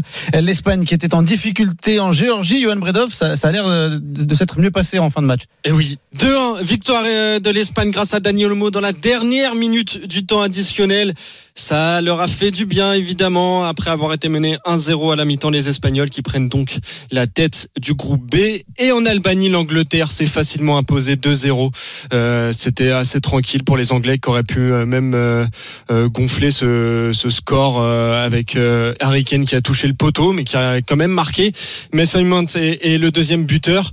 Tranquille donc pour l'Angleterre qui a 6 points dans ce groupe I. Merci Yohan Bredov, on te retrouve à 20h45. Euh, c'est quoi la grosse affiche du soir? Là, il y a encore des matchs ce soir. Oh, il y a Roumanie, euh, Roumanie, Allemagne et euh, Bulgarie, Italie. Voilà les, les deux grosses mal. affiches de ce soir. Ok, et ben on suivra ça avec toi sur RMC. Salut tout à Yohan, l'heure. à tout à l'heure, 19h57. D'ici là, d'ici 20h45, d'ici 21h d'ailleurs, et, et l'after sur RMC. Le RMC Sport Show continue avec Marise et Van GP, avec Jean-Luc Roy pour continuer de débriefer ce Grand Prix de Bahreïn qui a vu Lewis Hamilton s'imposer devant Max Verstappen. On s'intéressera dans un instant à la course des Français. Spoiler, c'était pas terrible. À tout de suite. RMC Sport Show. RMC Sport Show. Thibaut Giangrande. Et Oussem Loussaïef, qui n'a pas disparu. T'as vu la dame, elle a pas dit son nom Oussem. C'est fou ça. C'est incroyable. Je vais, je vais lui envoyer un message. Du coup, tu restes quand même ou pas? Bah, tu sais quoi, je pars et dès qu'elle redit mon nom, je reviens. Euh, Est-ce qu'on elle a peut pas mettre- dit mon nom non plus. Elle a pas dit son Elle a nom, pas mais- dit Marie Ouais, je me casse. Ouais, Ouais. non mais Marise reste là. Moi je me fais un plaisir de l'annoncer à chaque fois. Marise et Van GP là Oui, jusqu'à c'est 21h. vrai, c'est vrai. Est-ce que Hugo qui a la réalisation, il a le nom de tu sais quand la dame euh, dit Oussem la dame Là, En plus, c'est là, on peut horrible. le remettre Attends, C'est horrible. pour- pour Oussem, allez 20h02, C'est c'est horrible. On est avec qui ce soir? RMC Sport Show. Oussem Moussaïef, Thibaut Giangrande. C'est horrible en plus quand C'est beau, c'est et Van beau. GP. Du coup évidemment, on est jusqu'à 21h ensemble ce soir puisque c'est une On soirée prolonge. exceptionnelle, week-end de trêve internationale, week-end de changement d'heure, double dose de RMC Sport Show en attendant l'after à 21h. À suivre justement, tiens bah Oussem puisque t'es là, on parle, on parle de quoi On va parler de rugby, débriefer la défaite du 15 de France contre l'Écosse. On va aussi débriefer le tournoi à destination. Qu'est-ce qu'on retient? Quelles individualités sont, ont été au-dessus par rapport au collectif. Et puis on parlera du top 14. Pascal Papé, Philippe Saint-André. L'équipe de France a-t-elle progressé? Commencez déjà à nous envoyer vos messages sur le hashtag RMC Live, sur le, le direct studio. Vous pouvez nous appeler hein, également. Faites le 32-16. Venez nous dire si vous trouvez ou pas que l'équipe de France a, a progressé cette année. Vous appelez le 32-16. Message d'ailleurs de Jean-Louis qui nous dit Messieurs, un peu de respect pour Michel Drucker. N'oubliez pas qu'il a débuté, débuté en faisant le même métier que vous. Vous avez encore beaucoup à apprendre. Euh, Jean-Louis, c'était totalement amical. Euh, Michel Drucker, le boss. Euh, Exactement. patron, dire. Exactement. Et c'était le boss de Guy Lux, c'était le boss de vraiment de tout le monde De- boss depuis, de- des, de- de- depuis des générations. Oui. ouais. C'est le boss de Clovis aussi, vraiment. Retour à la Formule 1. Donc, puisque le, la saison a redémarré aujourd'hui, Eh oui. premier des, des 23 grands prix prévus cette saison et elle a démarré comme elle avait terminé par une victoire de Lewis Hamilton devant Max Verstappen sur ce Grand Prix du de Bahreïn. Aujourd'hui, on est toujours avec Jean-Luc Roy, la, la voix de la Formule 1 sur RMC. Euh, on, a débriefé cette victoire, les- deux écuries proches. Jean-Luc, ce qui se dégage aussi de, de, de ce Grand Prix, ce premier Grand Prix de la saison, c'est que a priori, on aura quand même encore une fois deux écuries, même si elles sont peut-être approchées euh, au-dessus du lot et, et loin devant les autres, Mercedes et Red Bull. Oui, c'est exact, euh, Thibault, mais peut-être pas autant que c'était le cas dans le passé. Tu sais Ah. qu'il y a eu des, ben oui, des modifications de, de règlement au plan technique. Donc, on a retiré euh, pas mal d'appui, entre 10 et et 15% d'appui au monoplace. D'ailleurs, ça soulage un petit peu les, les pneus Pirelli qui se sont, euh, j'en dis tellement de mal, souvent pas trop mal comportés lors de ce Grand Prix. On a eu des stratégies vraiment très variées avec l'ensemble des pneumatiques, les, les softs, les médiums et les durs utilisés. Oui, c'est évident qu'entre Red Bull et Mercedes, bon, ce sont les, les, pro- les protagonistes et les gens qui vont se battre pour le titre, mais pas très loin derrière, bah, on a quand même les, McLaren à moteur Mercedes, euh, puisque Lando Norris termine quatrième, et puis les Ferrari, parce que on les prend en sandwich. Hein. Charles Leclerc a, bien figuré un bon moment, Carlos Sainz n'est pas loin, donc je, crois qu'il y a quand même euh, quelques belles ouvertures euh, pour les, grands prix à venir. Et puis tu sais, heureusement, la Formule 1, malgré tout ce qu'il y a comme technologie, ça n'est pas une science exacte. Et souvent, on a des surprises. On a bien eu une magnifique victoire de, Pierre Gasly à Monza dernier. Donc euh, tout C'est peut vrai, arriver. c'est vrai, tout peut arriver. Il suffit qu'il y ait des abandons, Marise. Si tu dois nous vendre la, la- la saison là en quelques mots, qu'est-ce que qu'est-ce qui va être le plus intéressant dans la, dans la saison justement? Les évolutions matérielles et, et, et le fait finalement que on ait plusieurs écuries qui peuvent euh, qui peuvent se, se, se, se faire la guerre, enfin se concurrencer, ou ça va être plutôt une lutte d'hommes? Ou à la fin c'est toujours le même qui gagne et, euh, et puis euh, et puis voilà Je quoi. vais te faire plaisir, Marise, puisque je sais, bah, moi aussi, euh, bien sûr, il y a de la technique, de la technologie, mais moi, ce sont les hommes qui m'intéressent euh, le plus. Et je pense que le bras de fer entre Hamilton, qui va, d'ailleurs, il y avait longtemps que je ne l'avais pas vu célébrer une victoire Oui. de cette manière-là. Ah oui. Il était vraiment, vraiment fou de joie euh, parce qu'il ne pensait pas la gagner. Il pensait d'ailleurs que euh, ses performances allaient être en retrait, même aux essais. Donc, il a été fort heureusement surpris. Donc, c'est la, la lutte entre les hommes. Verstappen, on l'a vu très solide. On saura probablement dans quelques heures ou quelques jours ce qui s'est vraiment passé, si on veut nous le dire, parce que là aussi, il faut pas dévoiler euh, ses faiblesses aux adversaires. Mais moi, je pense avec un Pérez également, hein, on le souligne, qui, a, qui est parti des stands après des ennuis techniques et qui remonte cinquième. Donc cette fois, on a une vraie paire de pilotes très solides chez Red Bull, capable en tout cas pour Pérez de s'opposer à Bottas en conditions normales. Donc oui, on va avoir une lutte au sommet entre deux écuries, et ça, c'est ce qu'on peut souhaiter de, de mieux évidemment pour la Formule 1 et quand on est passionné. Et c'est une lutte d'hommes, bien sûr, parce que Hamilton et Verstappen, on le sait bien, ne partent pas en vacances ensemble. hein. ils n'ont pas du tout la même Ouais. mentalité, la même attitude générale dans, dans la vie. Donc, c'est- ils se respectent infiniment sur la piste, naturellement, mais ça va être très très intéressant. Et je, donc- je- je suis déçu, je me permets, Ouais. Thibaut, je suis déçu, euh, Jean-Luc, parce que je pensais que pour nous vendre euh, la saison, tu allais nous vendre euh, les performances de Matt Zepin. Franchement, je, suis- je suis très très déçu. je suis très Alors, déçu. tu sais, tu sais que je l'ai déjà surnommé, il n'y a pas que moi, hein, comme il a fait deux têtes à queue en essai, Madze Spin, puisqu'un spin en anglais, c'est un tête à queue, Ouais. tu le sais, donc Ouais. il en a déjà fait deux, donc euh, c'est déjà pas mal. Et, on- et je crois qu'il en a fait un au premier tour, on est d'accord hein, sur ce Ah oui, oui. Euh, ben, il est sorti. Sorti, Alors est là, sorti. à mon avis, c'est un souci technique, parce Oui. que sincèrement, Mm. pour sortir de la piste comme Seul, ça, je ouais. pas. Oui, Ouais. oui, Ouais. oui, oui. Je pense qu'il y a eu un Alors, souci. on parlait de la lutte euh, Hamilton-Verstappen, Mercedes-Red Bull. Quelle place pour les Français dans tout ça? Pilote et écurie. Ah, on a été déçus. Ah, on a été un peu déçus. Pierre Gasly est parti cinquième. On avait beaucoup d'espoir. Finalement, euh, il termine, euh, il ne termine pas cette course. euh, D'ailleurs, après avoir eu un, un problème euh, rapidement. euh, bon, Jean-Luc, euh, c'est c'est les faits de course qui ont eu raison de, de la course du pilote français? Écoute, magnifique euh, qualification, bien évidemment, euh, sur la grille. Il était parfaitement dans le coup, surtout qu'il s'était qualifié en pneu médium. hein. C'était très important pour la stratégie. Il était cinquième sur la grille. Donc, comme les, trois hommes euh, du début de grille, Verstappen, Hamilton et Bottas, ce qui lui donnait l'opportunité d'avoir là aussi une très belle stratégie. Malheureusement, il y a eu cet accrochage. Alors, on saura, bon, a priori, il me semble que c'est peut-être lui qui commet un peu l'erreur. Il vient, en tout cas, percuter la roue arrière gauche de mémoire d'une d'une McLaren, pardon, devant lui. Je crois que c'est celle de Ricciardo. Et donc, euh, bah, il arrache le museau. Et là, évidemment, sa course est fichue. Quoi. Il doit repasser par la voie des stands. On lui change le museau, bien sûr. On lui change les pneumatiques. Et puis là, après, bah, il, il se lance dans quelques remontées. Et je pense qu'on l'arrête un petit peu plus tôt avant la fin pour ne pas. euh, tu sais que le nombre de moteurs, de boîtes de vitesse, etc. est très contrôlé. ouais. Donc ça sert à rien. Il peut pas revenir dans les points de toute façon. Donc c'est une grosse déception. C'est vrai. On attendait beaucoup mieux. D'autant que le, le très jeune japonais Yuki Tsunoda, à peine 20 Ouais, ans, c'était pas mal. se classe. Eh, c'est génial, Ah il se classe 9 Donc c'est un rookie. Hein. Il va Je vite, peux te dire que dans, dans l'histoire ouais, de la Formule 1, il n'y a pas beaucoup de pilotes qui ont marqué des points au premier Grand Prix. Franchement, hein, c'est donc ça veut dire qu'il a beaucoup de talent, ce, ce jeune japonais. Jean-Luc, question euh, chauvin et chauvinisme. L'écurie française Alpine euh, te place Ocon à la 13e et, et Alonso, un peu de déception, lui qui a un palmarès bien garni, qui ne finit pas la course. Oui, bah, il y a eu un problème technique. Alors, euh, on va se consoler en se disant qu'il était dans le top 10. Il était 9 sur la grille de départ. En course, eh bien, il tenait cette place. hein, et j'ai regardé les écarts à l'arrivée là. Euh, oui, il aurait pu devancer peut-être euh, Tsunoda, probablement, mais pas Sainz, hein, c'est évident. Donc sa place c'était 9 à Fernando, 9 ou 10 On ne termine pas. Bah, c'est toujours une grosse déception évidemment pour l'équipe. Et surtout, il va falloir savoir et analyser pourquoi on ne termine pas. La performance, et ça c'est plus inquiétant, des Alpines, elle n'est pas là, clairement, parce que même s'il a été gêné dans son tour le plus rapide, eh bien Esteban Ocon n'est parti que 16e sur la grille. Et puis en course, à un moment, il était revenu aux alentours de la 12, 13e Ouais. place. Mais bon, euh, non, ça le fait pas. On n'est on n'est pas dans le coup. On est, en tout cas, on n'est pas du tout en bagarre pour la- la- les troisième, quatrième rangs, là où on trouve les Ferrari, euh, les McLaren et même les AlphaTauri. Jean-Luc, je remercie Alfred sur le Direct Studio qui dit euh, une entrevue de Christian Horner, donc le patron de Red, Bull après la course, qui explique que Verstappen a dû laisser sa place à cause du débordement hors piste, mais peut-être un peu trop tôt. Euh, il aurait voulu le faire au virage d'après, mais le pneu était usé apparemment. Donc c'est- bien sur euh, le dépassement euh, qu'il fait sur Hamilton et qu'il a préféré le laisser repasser av- avant d'être pénalisé en fait. Voilà. Je comprends même pas la stratégie parce que sincèrement, euh, non, non, mais c'est vrai. Et en plus, pour La moi, peur de la ça, sanction, ça quoi. Interprétation du règlement, il n'a pas tiré avantage de cette sortie de, Mm. de piste. hein.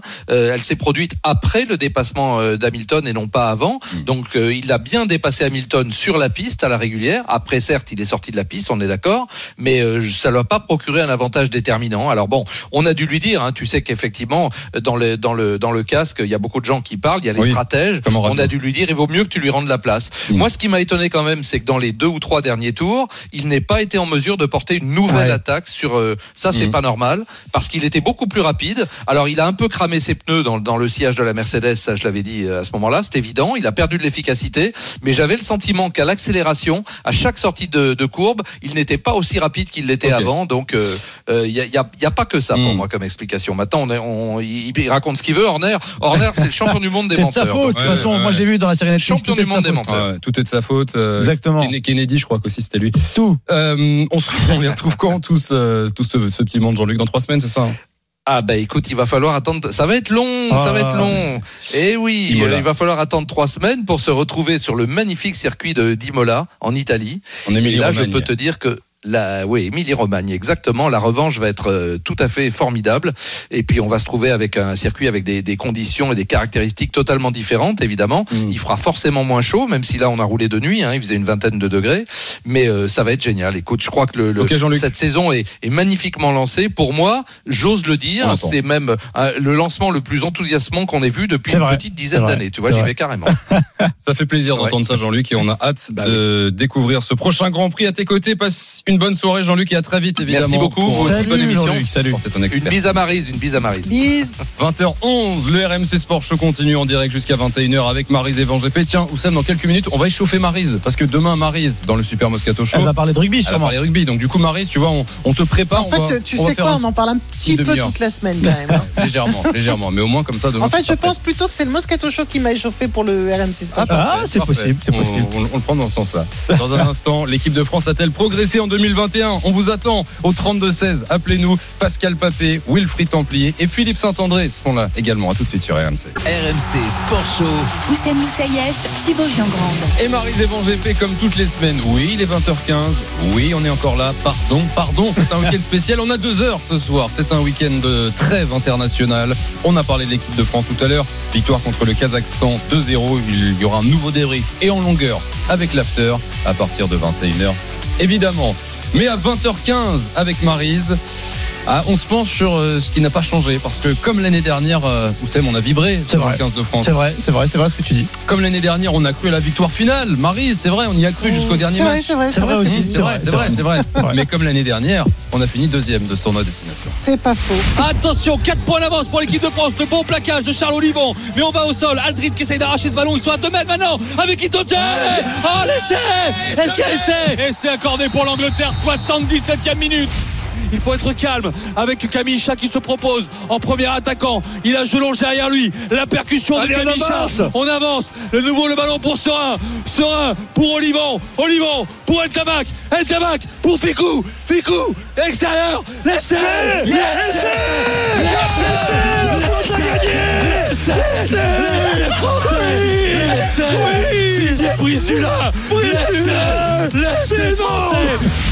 On ne pourra pas gagner le tournoi. Il faut sortir ce ballon et finir deuxième. Pénalité pour l'Écosse. Mais pourquoi on n'a pas dégagé ce ballon Mais il fallait sortir ce ballon. On n'a rien à gagner. La sauter, la sauter. Peut-être l'essai. L'essai écossais.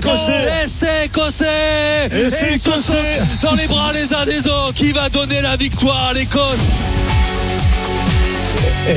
Les moments forts. Je pourrais écouter cette bande son Ouais, toute ouais. ma vie. Bon, toute ma vie. Ça Wilfried- drogue. hein. Wilfried Ça drogue. hein. Eh oui, eh oui, les grands moments de ce tournoi destination, commenté par Wilfried Templier avec euh, Denis Charvet. Wilfried, qu'on accueille ce soir dans le RMC Sport Show. Salut Wilfried. Bonsoir, messieurs, dames. Salut, Wilfried. Salut Alors, Wilfried. avant de présenter tout le monde, euh, Wilfried, on est d'accord que sur l'essai du Pays de Galles, tu as un orgasme rugby, rugbystique. Oui, On est c'est d'accord. sûr, hein c'est sûr.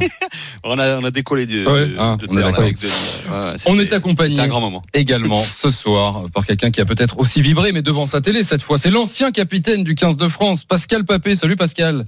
Bonsoir, bonsoir Marise, bonsoir messieurs. Salut Pascal. Salut Pascal. Salut. Tout va bien Pascal? Très bien, ça pourrait aller mieux hein, avec une, une victoire des, des Eh Français, mais non. Eh oui, la France battue euh, dans les dernières minutes par euh, l'Écosse vendredi soir. Et, et cette question qu'on qu'on se pose, qu'on vous pose, hein, même sur le hashtag RMC Live, sur l'appli RMC, euh, le Direct Studio et même au, au 32-16. L'équipe de France a-t-elle progressé par rapport à l'année dernière? Pascal, cette équipe de France 2021 a-t-elle progressé par rapport à l'équipe de France qui nous avait enthousiasmé et qui avait fini deuxième également l'année dernière? Oui. Ah. Oui, oui, moi je trouve que cette équipe de France, déjà, elle est... il y a de l'enthousiasme, euh, elle procure des émotions. Ça, c'est c'est c'est ce qu'on avait besoin, hein, parce que pour, on a, je crois qu'on a mangé notre pain noir pendant pendant pendant suffisamment longtemps. Là, maintenant, euh, c'est génial. À chaque fois, sur le dernier match, euh, tu joues le tu joues le, le gain du tournoi, donc. euh, Donc c'est c'est top. Maintenant, ça fait deux fois qu'on finit deuxième. Ouais. Faudrait pas avoir la place du du con, si, si j'ai envie de dire, euh, trop longtemps. Mais au-delà de tout ça, vraiment, je trouve que euh, la France a vraiment aussi passé un cap euh, dans sa maîtrise du jeu et par rapport à la saison dernière. Et, et je pense que vraiment, en plus, on est très loin de ce qu'ils peuvent faire encore. Donc une énorme marge de de, de manœuvre encore pour euh, pour cette équipe de France. Donc moi, je suis vraiment euh, ouais enthousiaste. Wilfried, toi qui commentes les matchs pour euh, pour euh, RMC, qui suit euh, le 15 de France au, au quotidien, euh, tu es d'accord avec euh, Pascal Papé euh, Il y a quand même une amélioration. Il y a, il y a un 11 qui se dégage. Il y a un 15 pardon qui se dégage. que moi, Il y a un alors. 15 qui se J'ai un dégage. problème parce que je suis pas trop d'accord avec lui, mais il est plus costaud que moi. alors. Bah, ne, ne le dis pas alors. Ouais, et puis en plus, t'es Non, parce que pour moi. Pascal, euh, c'est vrai qu'elle a réédité euh, cette deuxième place et c'est pas rien par rapport à ces dernières années, c'est vrai. Mais mais pour moi, elle avait ni progressé ni régressé. Je m'explique parce que euh, bon, elle a perdu deux matchs cette Ouais, année. Il faut ajouter bien au contraire.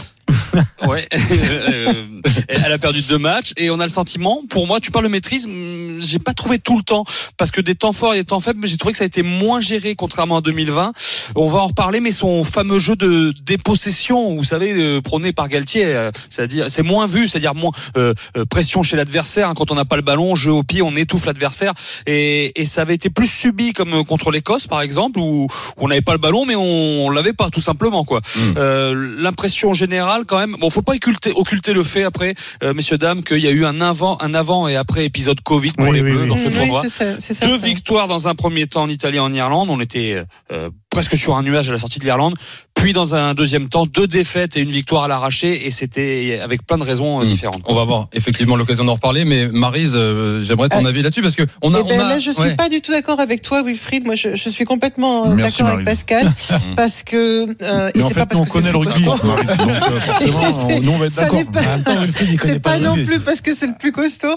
Non, non, c'est parce que je, je me souviens très très bien du tournoi de l'an passé. Il y avait quelque chose qui était extrêmement frustrant. On avait une équipe qui faisait presque tout le temps des trois quarts de match et, euh, et ça craquait souvent euh, dans, dans les dernières minutes. Il y avait aussi beaucoup de, de, de pénalités, je me souviens, beaucoup Ouais. de fautes. Cette année, les fautes, on les a vues sur quelques matchs un peu plus fébriles et effectivement, il y a Oui, on est clairement l'équipe la un plus avant. Maryse, euh, avec, euh, on est l'équipe la plus Bon, bah tu vois, as donc c'est un point, c'est un point positif. Et, et comme tu le disais, il y a clairement, effectivement, un avant après Covid, clairement, notamment sur euh, sur la fatigue et surtout sur la sur la pression. Je pense aussi que sur ce dernier match, celui d'hier, mais on va y revenir, il n'y avait pas forcément le bon objectif dans la tête des joueurs. Et ça, ça m'a fortement agacé. Mais j'ai vraiment trouvé qu'ils montaient en niveau. Et je rajouterais que le niveau global du tournoi cette année est bien supérieur à celui de l'an passé, global pour toutes les équipes. Wilfried, tu le disais dans ton intervention, tu parlais de, de deux tournois dans le tournoi, l'avant, l'après-Covid. Est-ce que tu peux nous rappeler rapidement ce qui s'était passé avec euh, même euh, notamment l'épisode où on a eu une, une bulle sanitaire qui a explosé? Alors, on sortait d'une victoire, je vous l'ai dit, costaud en Irlande, 15 à 13. Euh, et le lendemain, le sélectionneur Fabien Galtier était testé positif. Puis, dans la foulée, le responsable de la conquête, William Servat. Puis, un premier joueur en la personne d'Antoine Dupont trois jours plus tard. Au total, 12 joueurs et 5 membres du staff touchés par l'épidémie. On, je vous épargne hein, la polémique, tout ce qui s'est passé, les questions, les choses comme ça. Euh, et malgré tous les changements, les mesures prises bien trop tard, la semaine suivante, le match de l'Écosse était reporté. Alors, au lieu d'avoir un calendrier qui était ainsi après l'Irlande, c'est- c'est-à-dire on gagne en Irlande, on a week-end de repos, l'Écosse, un nouveau week-end de repos et on enchaîne le déplacement en Angleterre et la réception du Pays de Galles. Et ben là, on a eu quatre semaines Ouais. entre le match en Irlande et celui en Angleterre et on a enchaîné Angleterre, Galles et Écosse en 13 jours. Et enfin, on vous précise que 9 joueurs sur les 12 touchés par le Covid ont joué la fin du tournoi avec les Bleus. Ouais. 7 en Angleterre, 8 face au Pays de Galles et 9 contre l'Écosse. Pascal, ouais, euh, Pascal Papé, ancien capitaine de l'équipe de France, euh, ça ne serait jamais arrivé ça. Ça, franchement, ça ne serait jamais arrivé euh, avec toi à la tête de l'équipe. Des gaufres, de sortir de manger des gaufres. sortir, manger des gaufres. D'aller manger des gaufres Ah si, si, si. Ce serait bien ça En le en, faire, manger des gaufres. bien, toi, il est honnête au moins. Bah surtout maintenant, maintenant qu'il y est plus, il peut le dire plus facilement. Pascal, euh, les faits euh, que nous rappelait Wilfried, concrètement, qu'est-ce que ça, hum, qu'est-ce que ça aurait changé ou qu'est-ce que, qu'est-ce que ce Covid a changé? C'est quoi? C'est une question de rythme. Euh, physiquement, forcément, à un moment donné, ils l'ont obligatoirement payé cette histoire de, de Covid? Peut-être- cette pause et puis alors peut-être sur le dernier match, mais en tout Ouais. cas euh, sur sur ce que j'ai vu de l'Angleterre et de, du Pays de Galles, honnêtement, on- t'as as eu des ressources pour euh, à chaque fois gagner le match. Donc l'Angleterre, euh, tu le perds à la dernière seconde, mais le Pays de Galles, euh, t'es mené de 10 points, et c'est toi qui viens le Mhm. gagner euh, dans les derniers instants. Donc là, il faut il faut quand même avoir la caisse, il faut avoir aussi de l'enthousi- de l'enthousiasme, etc. Donc je suis pas sûr que sur ces deux matchs, euh, le, le- ce, ce cette fameuse affaire Covid est bien. C'est peut-être plutôt sur le dernier et l'Écosse, sachant qu'il fallait en plus, il y avait un objectif de points d'écart, Oui. etc. C'est plutôt celui-là où j'ai l'impression qu'on a manqué, un- on a été un peu, euh, euh, on était un peu essoufflé, on était un peu, euh, ouais, moins, en- moins en jambes que, que les deux matchs d'avant en tout cas. Wilfried, on a décidé de, de, de faire ce bilan du 15 de France et du tournoi destination en faisant des comparaisons avec la- l'année dernière, avec l'édition dernière.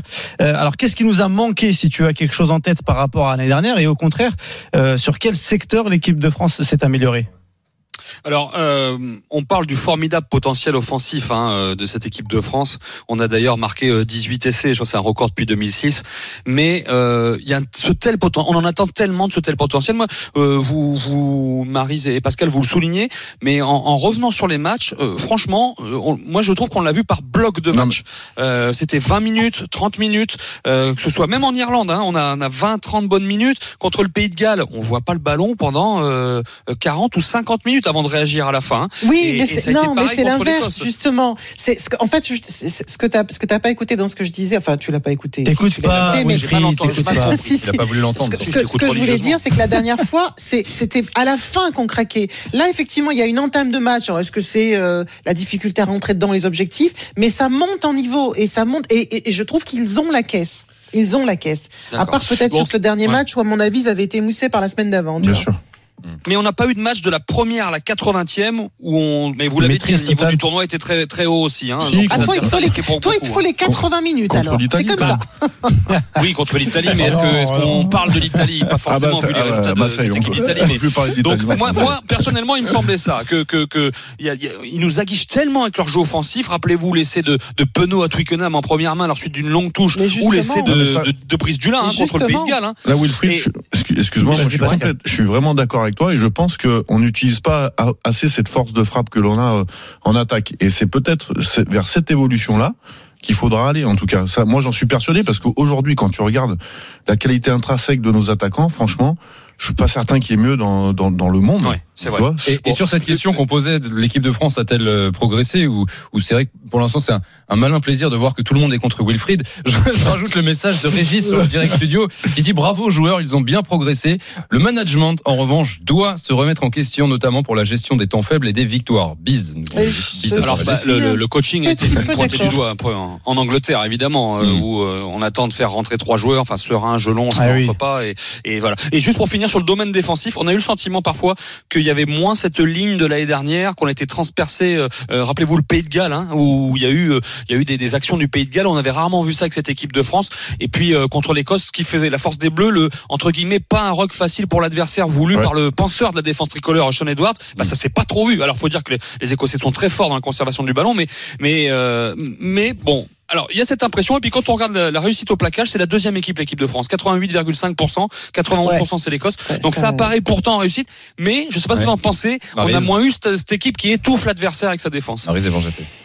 Moi, j'ai aimé euh, un peu tous les secteurs. Moi, même si euh, sur le dernier match, effectivement, c'était pas tout à fait pareil. On a retrouvé une équipe un peu, euh, un petit peu plus, un petit peu, un petit peu plus brouillonne. Mais finalement, moi, ce qui m'a le plus plu dans cette équipe, c'est un peu ce que disait Pascal tout à l'heure, c'est la, la marche de progression. C'est-à-dire qu'ils ils ont, ils vont encore progresser. On voit effectivement des secteurs qui sont encore pas tout à fait, euh, pas tout à fait bons. Puis sur le dernier match aussi, euh, bah, c'est clair, on avait quand même euh, quelque part le, le joueur qui a été l'un des joueurs qui a été le plus en vue euh, ça, a- ça a été euh, ça a été Dupont et sur le dernier match il, il était il était pas là il, enfin il était pas là si il était là mais il était plus fatigué Alors, on s'attend euh, qu'il traverse le terrain en plus du pont à chaque fois. voilà et, et donc quelque part et c'est là qu'on se rend compte qu'il y a une dépendance quand même de ce joueur même si d'autres postes sont éminemment importants et, et que quand il est un petit peu en dessous ça ça, ça faiblit un peu Alors, Bon, moi je ouais. pense qu'il y a vraiment une marque de, de progression Pascal? Non, moi j'ai trouvé qu'il était là physiquement et que athlétiquement il était là. Dupont, il est énorme athlétiquement, mais c'est vrai qu'en termes de stratégie, et ben forcément il a moins pesé sur ce match parce que je l'ai trouvé aussi émoussé. Comme, c'est- oui c'est à ce ça que je disais c'est tout à ça l'heure. c'est Sur c'est le pour ça manque que de je rythme, dis. Et ce qu'il je te dis faut bien pas se là rappeler c'est aussi, c'est pareil que quoi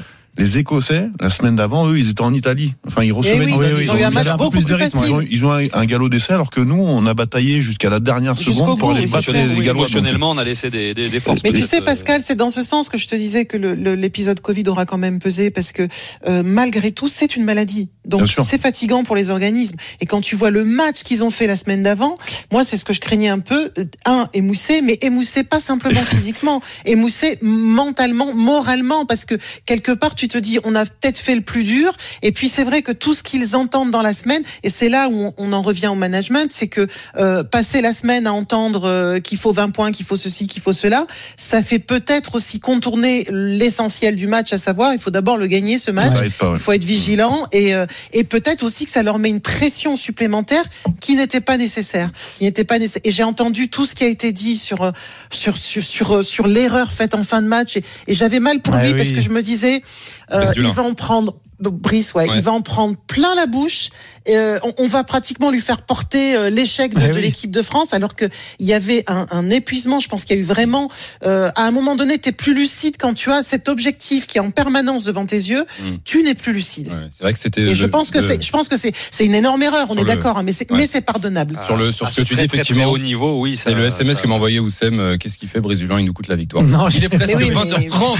Vous êtes sur RMC. C'est le. RMC Sport Show. On est en direct jusqu'à 20h. 21h avec Oussem évidemment, Marise Evan GP, euh, comme tous les dimanches soirs avec Wilfried Templier, la voix du rugby sur RMC et Pascal Papé, notre membre de la Dream Team. On fait le bilan, on se projette avec cette équipe de France qui a achevé son tournoi vendredi soir euh, par une, une deuxième défaite contre l'Écosse et, et, et on, on est guidé par cette question. Est-ce que cette équipe de France a, a progressé, euh, Oussem? Mais est-ce qu'il n'y a pas une question de statut? Moi, j'ai envie de poser la question à Pascal Papé. Tu, tu as une expérience maintenant professionnelle avec les jeunes.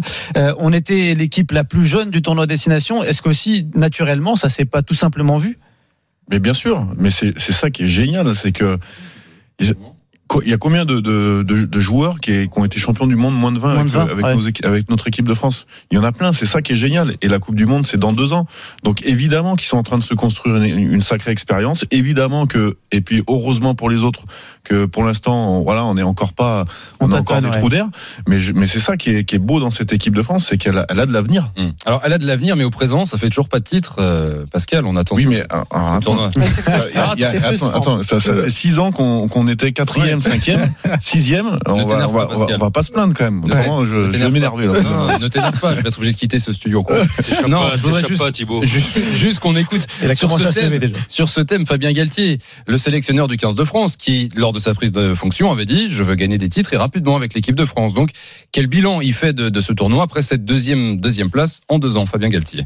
Toutes les confrontations ont été des confrontations qui ont été euh, très très disputées en fait, très intenses. Si vous regardez les écarts de points, ça se joue euh, et souvent à la dernière action. Les matchs que nous avons joués, mis à part l'Italie, si vous regardez les scénarios des matchs, ils ont basculé quasiment euh, dans les cinq dernières minutes tous, voire voire sur la dernière action, comme euh, vous avez pu le vivre à plusieurs reprises.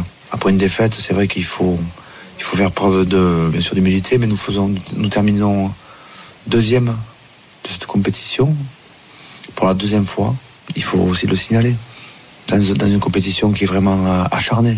C'est le mot. Fabien Galtier, compétition acharnée. C'est vrai que c'est euh, à quel point ça, ça rentre en, rentre en compte de, de voir tous ces matchs qui ont été serrés, qui sont qui, qui se sont joués à rien. On a l'impression que le le, le ouais, je sais pas, on met l'Italie à part plus, évidemment, mais des, toutes les des retournements de situation, hein, Ouais. euh, Thibaut. Mm. Euh, L'Écosse gagne en Angleterre, le, le Pays de Galles euh, gagne en Écosse, euh, l'Irlande gagne en Écosse, l'Écosse gagne en France. Euh, c'est rarement vu comme ça, hein, une telle homogénéité. Maintenant, c'est quoi le programme Après, on n'y Ouais. croit pas du tout à ce qu'on entend. Hein. Moi, je- moi, j'y crois pas du tout à ce que j'entends, mais, Mm. mais il est dans son rôle. C'est normal. Euh, c'est quoi le crois programme que Wilfried se moque de toi, euh, je suis pas sûr. Wilfried, Mm. Tiens, déroule le programme Wilfried pour l'équipe de France. Hum. Mmh, écoute, euh, en juillet, il y a trois tests. Si tout va bien, si l'équipe de France peut aller en Australie, il y a trois tests en Australie. Et ce sera bien de se frotter aux nations du Sud parce qu'on n'a pas pu le faire avec la pandémie. Et au mois de novembre, alors c'est il y a rien d'officiel, mais il se pourrait que les All Blacks viennent en France. Ah. Si euh, on a réglé tout ça, c'est pas officiel, c'est dans les tuyaux, ça ça bruisse un peu.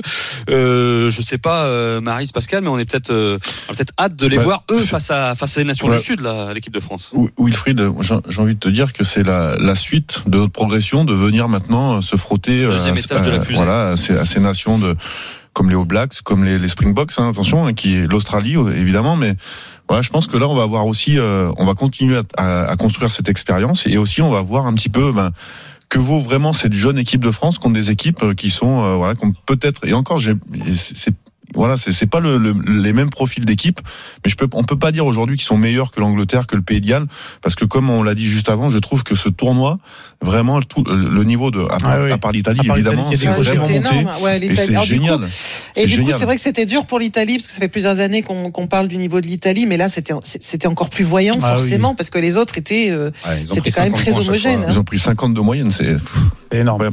Wilfried Templier, euh, rien à rajouter, monsieur Templier? Mmh. Alors, on vous souhaite une bonne soirée. C'est très bien rajouté. On C'est vous très bien souhaite une rajouté. bonne soirée, Wilfried. Salut. Wilfried. Salut, à bientôt. Merci, hein, Bonne merci soirée. Wilfried et, et pour toutes ces émotions quand même parce qu'on a vu Oui. avec Wilfried dans les Et on aime quand tu perds ta voix.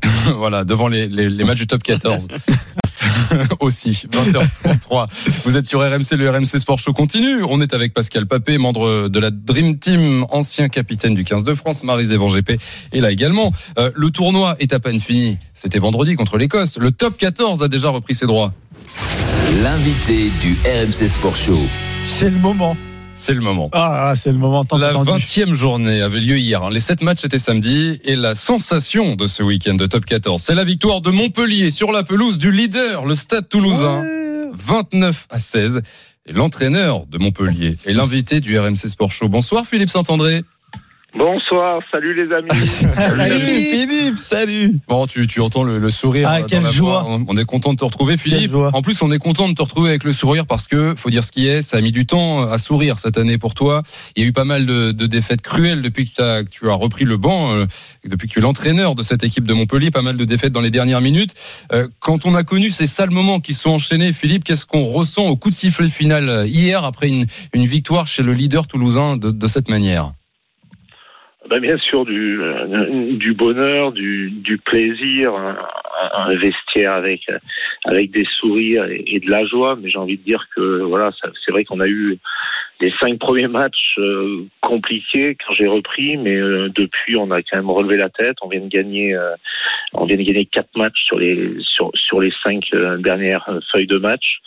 Après, on, sait qu'on n'est pas sauvé, que ce top 14 est, est compliqué, il est âpre, mais une victoire au Stade Toulousain, c'est quelque chose d'important pour euh, pour l'équipe, pour, pour notre vestiaire et pour cette jeune équipe.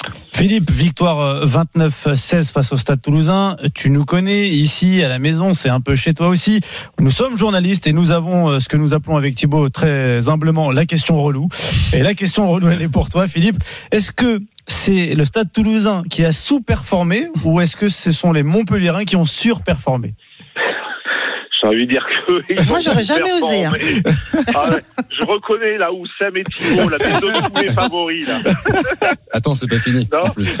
non, mais euh, je crois que bon après on, on, on le sait durant durant les, les doublons, les, les Toulousains étaient handicapés, mais, mais nous aussi, on a quatre joueurs en équipe de France, on a un joueur avec euh, avec l'équipe de, de la Géorgie, mais c'est vrai que pour nous on l'avait on l'avait bien préparé, même si euh, on avait eu la Covid euh, 15, 15 jours auparavant, donc on n'avait pas pu s'entraîner collectivement. Mais pour nous, il nous reste six journées et chaque chaque match c'est une finale. On a on a besoin de points. On a on en a tellement perdu depuis le début de saison qu'on essaye eh ben de euh, de rien lâcher. Et, puis en plus, quand on voit euh, les performances des équipes qui sont juste derrière nous, Bayonne qui gagne, Pau qui vont prendre un, un point de, de bonus défensif euh, à Castres, on sait que euh, ce top 14, il faudra rien lâcher. Donc euh, peut-être qu'il y avait plus de, de motivation de, de notre côté, mais surtout on a fait un match solide, on a été discipliné, on a été dans la maîtrise. Je crois qu'on a on, on a trouvé une identité de jeu qui colle qui colle le- au mieux à notre effectif, et on est en train de on est en train de revenir euh, de revenir et d'être une équipe sérieuse. Pascal Papé. Salut Philippe. Ça va, bon Pascal? Ça va, merci. Euh, Philippe, j'ai une petite question euh, pour toi. Qu'est-ce que tu as changé entre euh, voilà les, les- tes premiers matchs où tu es rentré dans une série euh, vraiment une spirale de défaite et là maintenant tu l'as dit tu es dans une spirale de victoire. Qu'est-ce que tu as changé en fait pour euh, bah, pour en arriver là? Trois victoires consécutives. hein. Ouais, bon, après, tu, tu me connais, Pascal, je t'ai entraîné pas mal d'années. Bon, déjà, remettre le, le projet euh, collectif au milieu du village, pour moi, ça, c'était important. Euh, deuxièmement, de, de bien vivre et, et de bien vivre ensemble. Euh, après, de, de remettre une concurrence euh, saine. Euh, il y avait des joueurs, des jeunes joueurs, des joueurs qui, qui ne jouaient pas pas beaucoup. Euh, hier, on gagne on gagne à Toulouse avec avec euh, cinq, euh, six joueurs ou du centre de formation ou des joueurs que- j'avais signés la, sa- la saison dernière en, seconde division et qui sont en train vraiment de de passer un cap. Et je crois que à partir de ce moment-là, après, ça passe par du travail, par de l'humilité, de la précision. Les cinq premiers matchs, on les a perdus de peu, mais parce que on, on donnait le bâton pour se faire battre. Là, depuis euh, depuis quelques semaines, euh, on, gère le match, on est on pragmatique et puis surtout euh, on est plus fort sur les fondamentaux. Olivier Azam, l'entraîneur des, des avants, am- amène énormément. Jean-Baptiste Elissade aussi au niveau offensif, mais on est on pragmatique, on est on est discipliné et puis on commence aussi à bien défendre collectivement parce qu'on a a un vestiaire qui vit bien.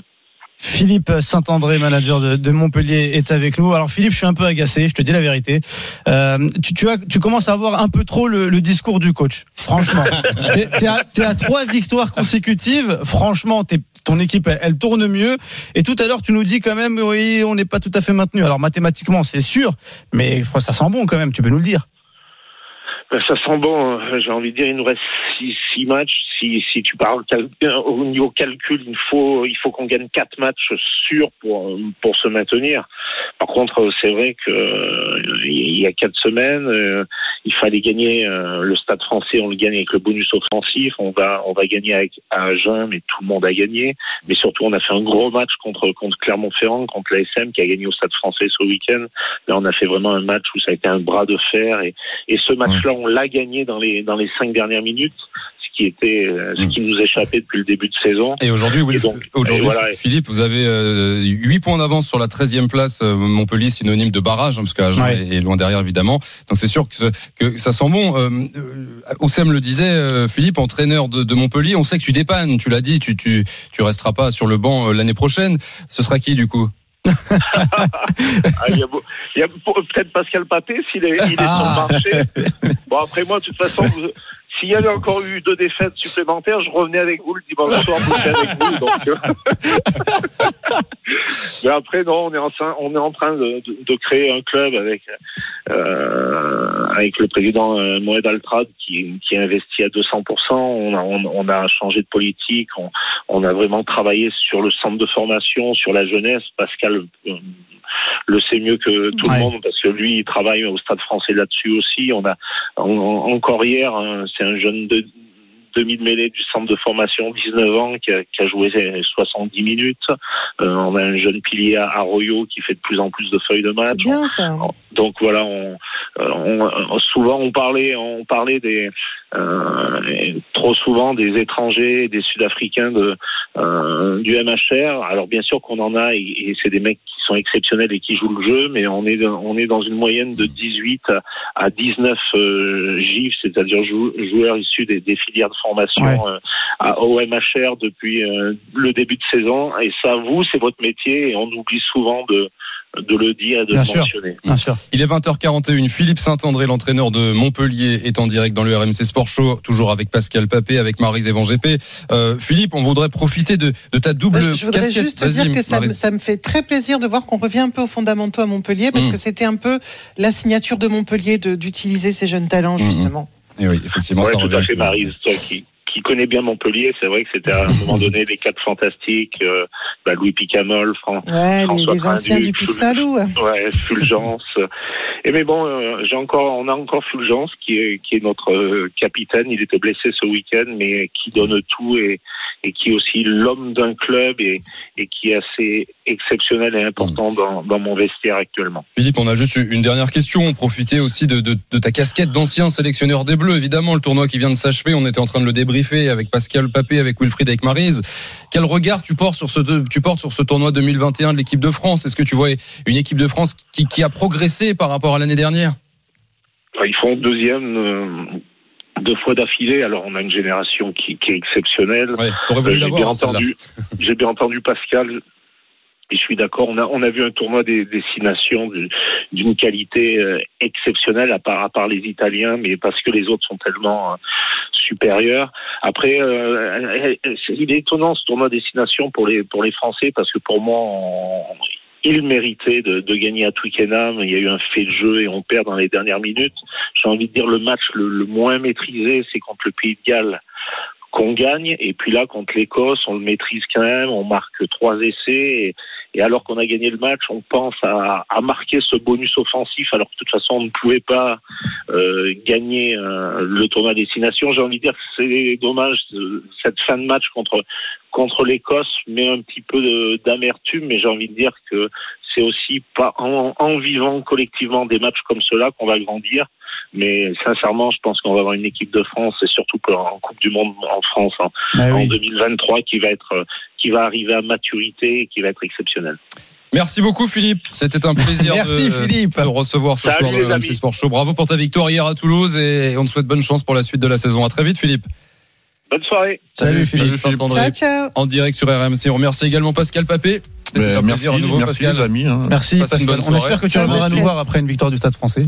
Ouais. mais ça, bien, bien très vite. Alors, ouais, voilà, dès, dès dans trois semaines.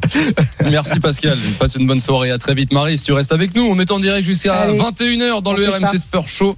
Après, ce sera l'after, Oussem. Et oui, à 21h, l'after autour de Nicolas Jamin, débrief de la, de la victoire de, des Bleus euh, au Kazakhstan. Ils reviendront sur les bons points, les mauvais points de cette rencontre euh, qui comptait pour les qualifications de la Coupe du Monde 2022. Mais d'ici à la découverte du nouveau champion poids lourd de l'UFC, Francis Ngannou. Il a été impressionnant hier. On vous Ah, raconte et le combat. il n'était pas là pour rigoler. Non, non, Voilà. non, voilà. Euh, Joli, joli bébé. Tout ce qui est patience, tout ça, c'était pas son truc. Et puis comme toutes les semaines, le mood Evan GP. Marise est-elle de bonne ou de mauvaise humeur? Suspense. Réponse dans une minute sur RMC. RMC Sport Show. Oussem Moussaïef, Thibaut Giangrande. Il est 20h45, excellente soirée à l'écoute d'RMC. C'est un RMC Sport Show spécial. Votre rendez-vous du dimanche soir à la radio dure deux heures. On est en direct avec Marise Evan GP jusqu'à 21h avec Oussem évidemment. Dans quelques instants, le mood Evan GP. Mais d'abord, Oussem, Marie. Cette nuit, il y avait bagarre.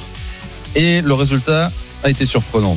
Francis Ngannou est devenu champion des poids lourds de l'UFC, la plus prestigieuse ligue de MMA. C'est une consécration. Le, le Camerounais est le premier Africain à remporter ce titre. Ça ressemblait à ça cette nuit.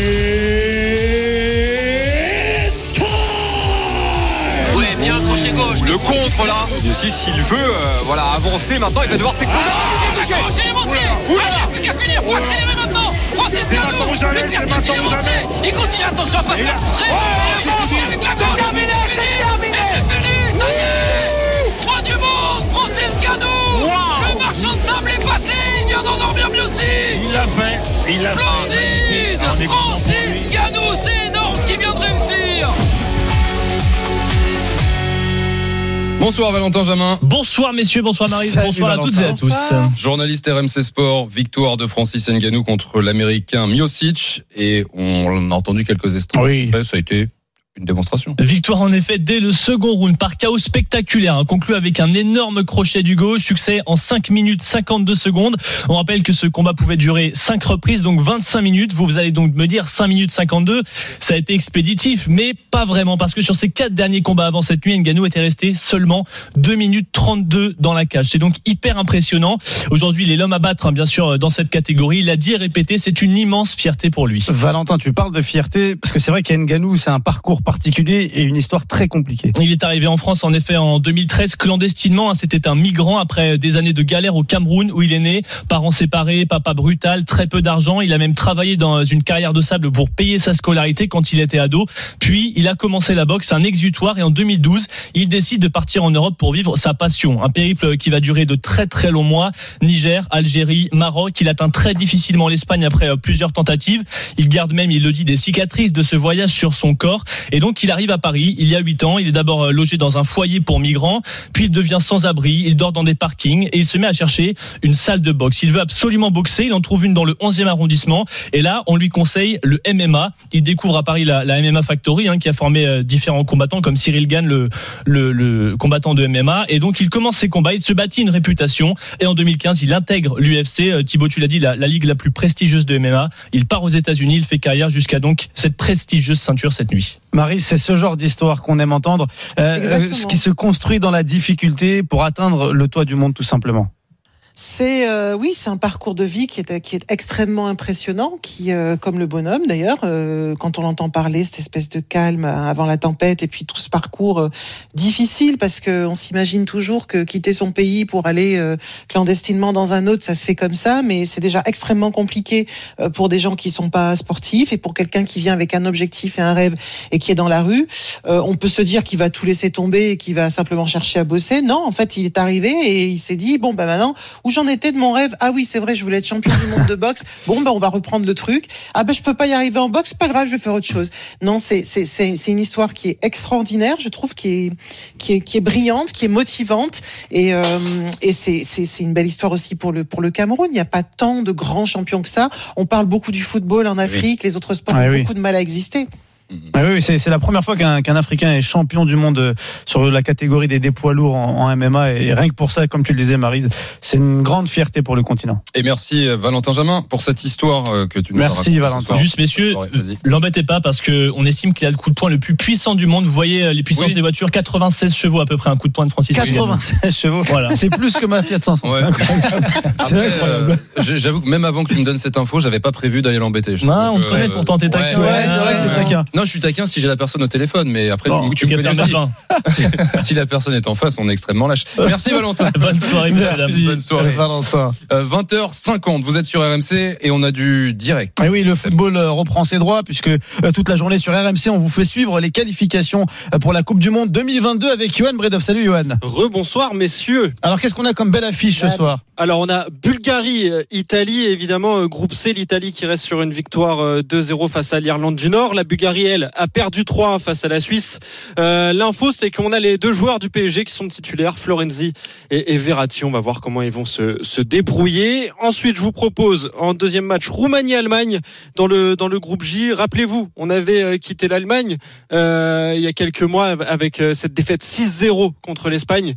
On, on avait vu les joueurs allemands débiter. Ils se sont un peu repris avec euh, un succès 3-0 face à l'Islande. Maintenant, faut gagner pour rejoindre l'Arménie en tête euh, de ce groupe J. La Roumanie, elle aussi, a gagné face à la Macédoine du Nord 3-2. Voilà pour ce deuxième match. Et enfin, évidemment, Ukraine-Finlande. Ça, c'est dans le groupe de la France, le groupe D. Deux équipes qui restent sur un match nul. L'Ukraine face à la France, euh, évidemment, euh, le 1 partout. On va voir comment vont, vont se débrouiller ces deux équipes. Merci Johan, on te retrouve dans quelques minutes pour euh, suivre ensemble et jusqu'à minuit dans l'after avec Nicolas Jamin et Fred Piquion notamment ces rencontres de qualification mondiale 2022. À tout à l'heure, 20h51. Marise, comme toutes les semaines dans le RMC Sport Show, tu nous partages ton humeur. RMC, Le mood Evan GP. Qu'est-ce qui t'a mis en colère ou en joie Je, crois qu'elle est en phase avec la musique, je crois. Ouais, non, non, je suis, euh, je suis en joie, mais tu sais, avec moi, c'est toujours à double sens. hein. donc, euh, c'est un coup de cœur, c'est un coup de cœur, et j'ai envie de parler chiffon aujourd'hui. Ah. Je sais pas si ça vous dit. Vous avez envie? Vas-y. Allez. Vas-y. Moi, il y a une image qui a retenu mon attention ce week-end, c'est celle des joueurs de l'équipe des Pays-Bas arborant un protesti. Tu sais ce que c'est qu'un protesti? C'est Euh, un- non, je un- connais les protestants, mais les protestis, je connais pas. En fait, c'est tout simplement un t-shirt. hein. Un t-shirt avec un slogan, euh, un slogan qui te permet Ah oui, de dénoncer ce que protesti tu en un veux. seul Par mot, exemple, euh, ok. je sais pas, moi non au mauvais temps. Enfin, tu vois ce que tu veux. Ouais. Mais en général, protesti, c'est plutôt pour euh, dénoncer les- des, des, des, des choses qui sont euh, de l'ordre du social, des Oui. choses comme ça. Et là, cette fois-ci, donc les joueurs des Pays-Bas portaient ce t-shirt pour dénoncer les conditions de travail des ouvriers sur les chantiers des stades au Qatar euh, avant le match de qualification pour le mondial 2022 contre la Lettonie. C'était donc ce samedi.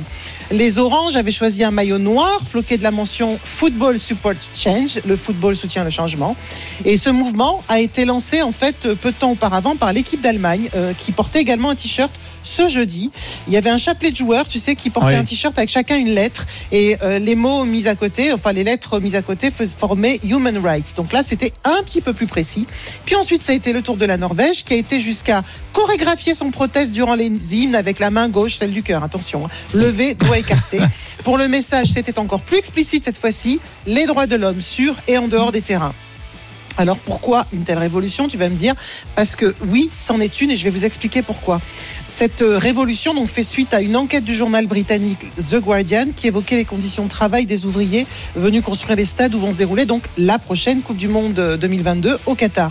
Et selon ce journal, 6500 ouvriers, tous étrangers, auraient perdu la vie sur ces chantiers depuis 2010. On parle pas bien sûr des blessés, des conditions Ouais, oui. euh, euh, de vie, etc.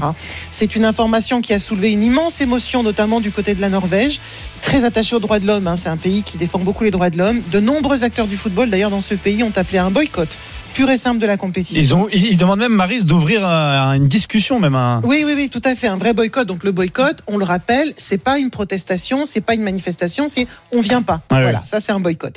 L'équipe nationale soutient le message. L'entraîneur national, d'ailleurs, Stale Sobalken, a assumé la position euh, politique de son de son équipe. Et ça. C'est ça qui est une révolution. C'est une première. Dans un monde où on essaie de nous faire croire que politique et sport ne font pas bon ménage, alors que chacun sait que la politique, c'est plutôt la maîtresse cachée du sport. hein. Celle qu'on montre pas, mais qu'on visite quand même à chaque fois qu'on a une élection à vendre ou un sondage à booster. Donc vous voyez, c'est c'est toujours un peu présent.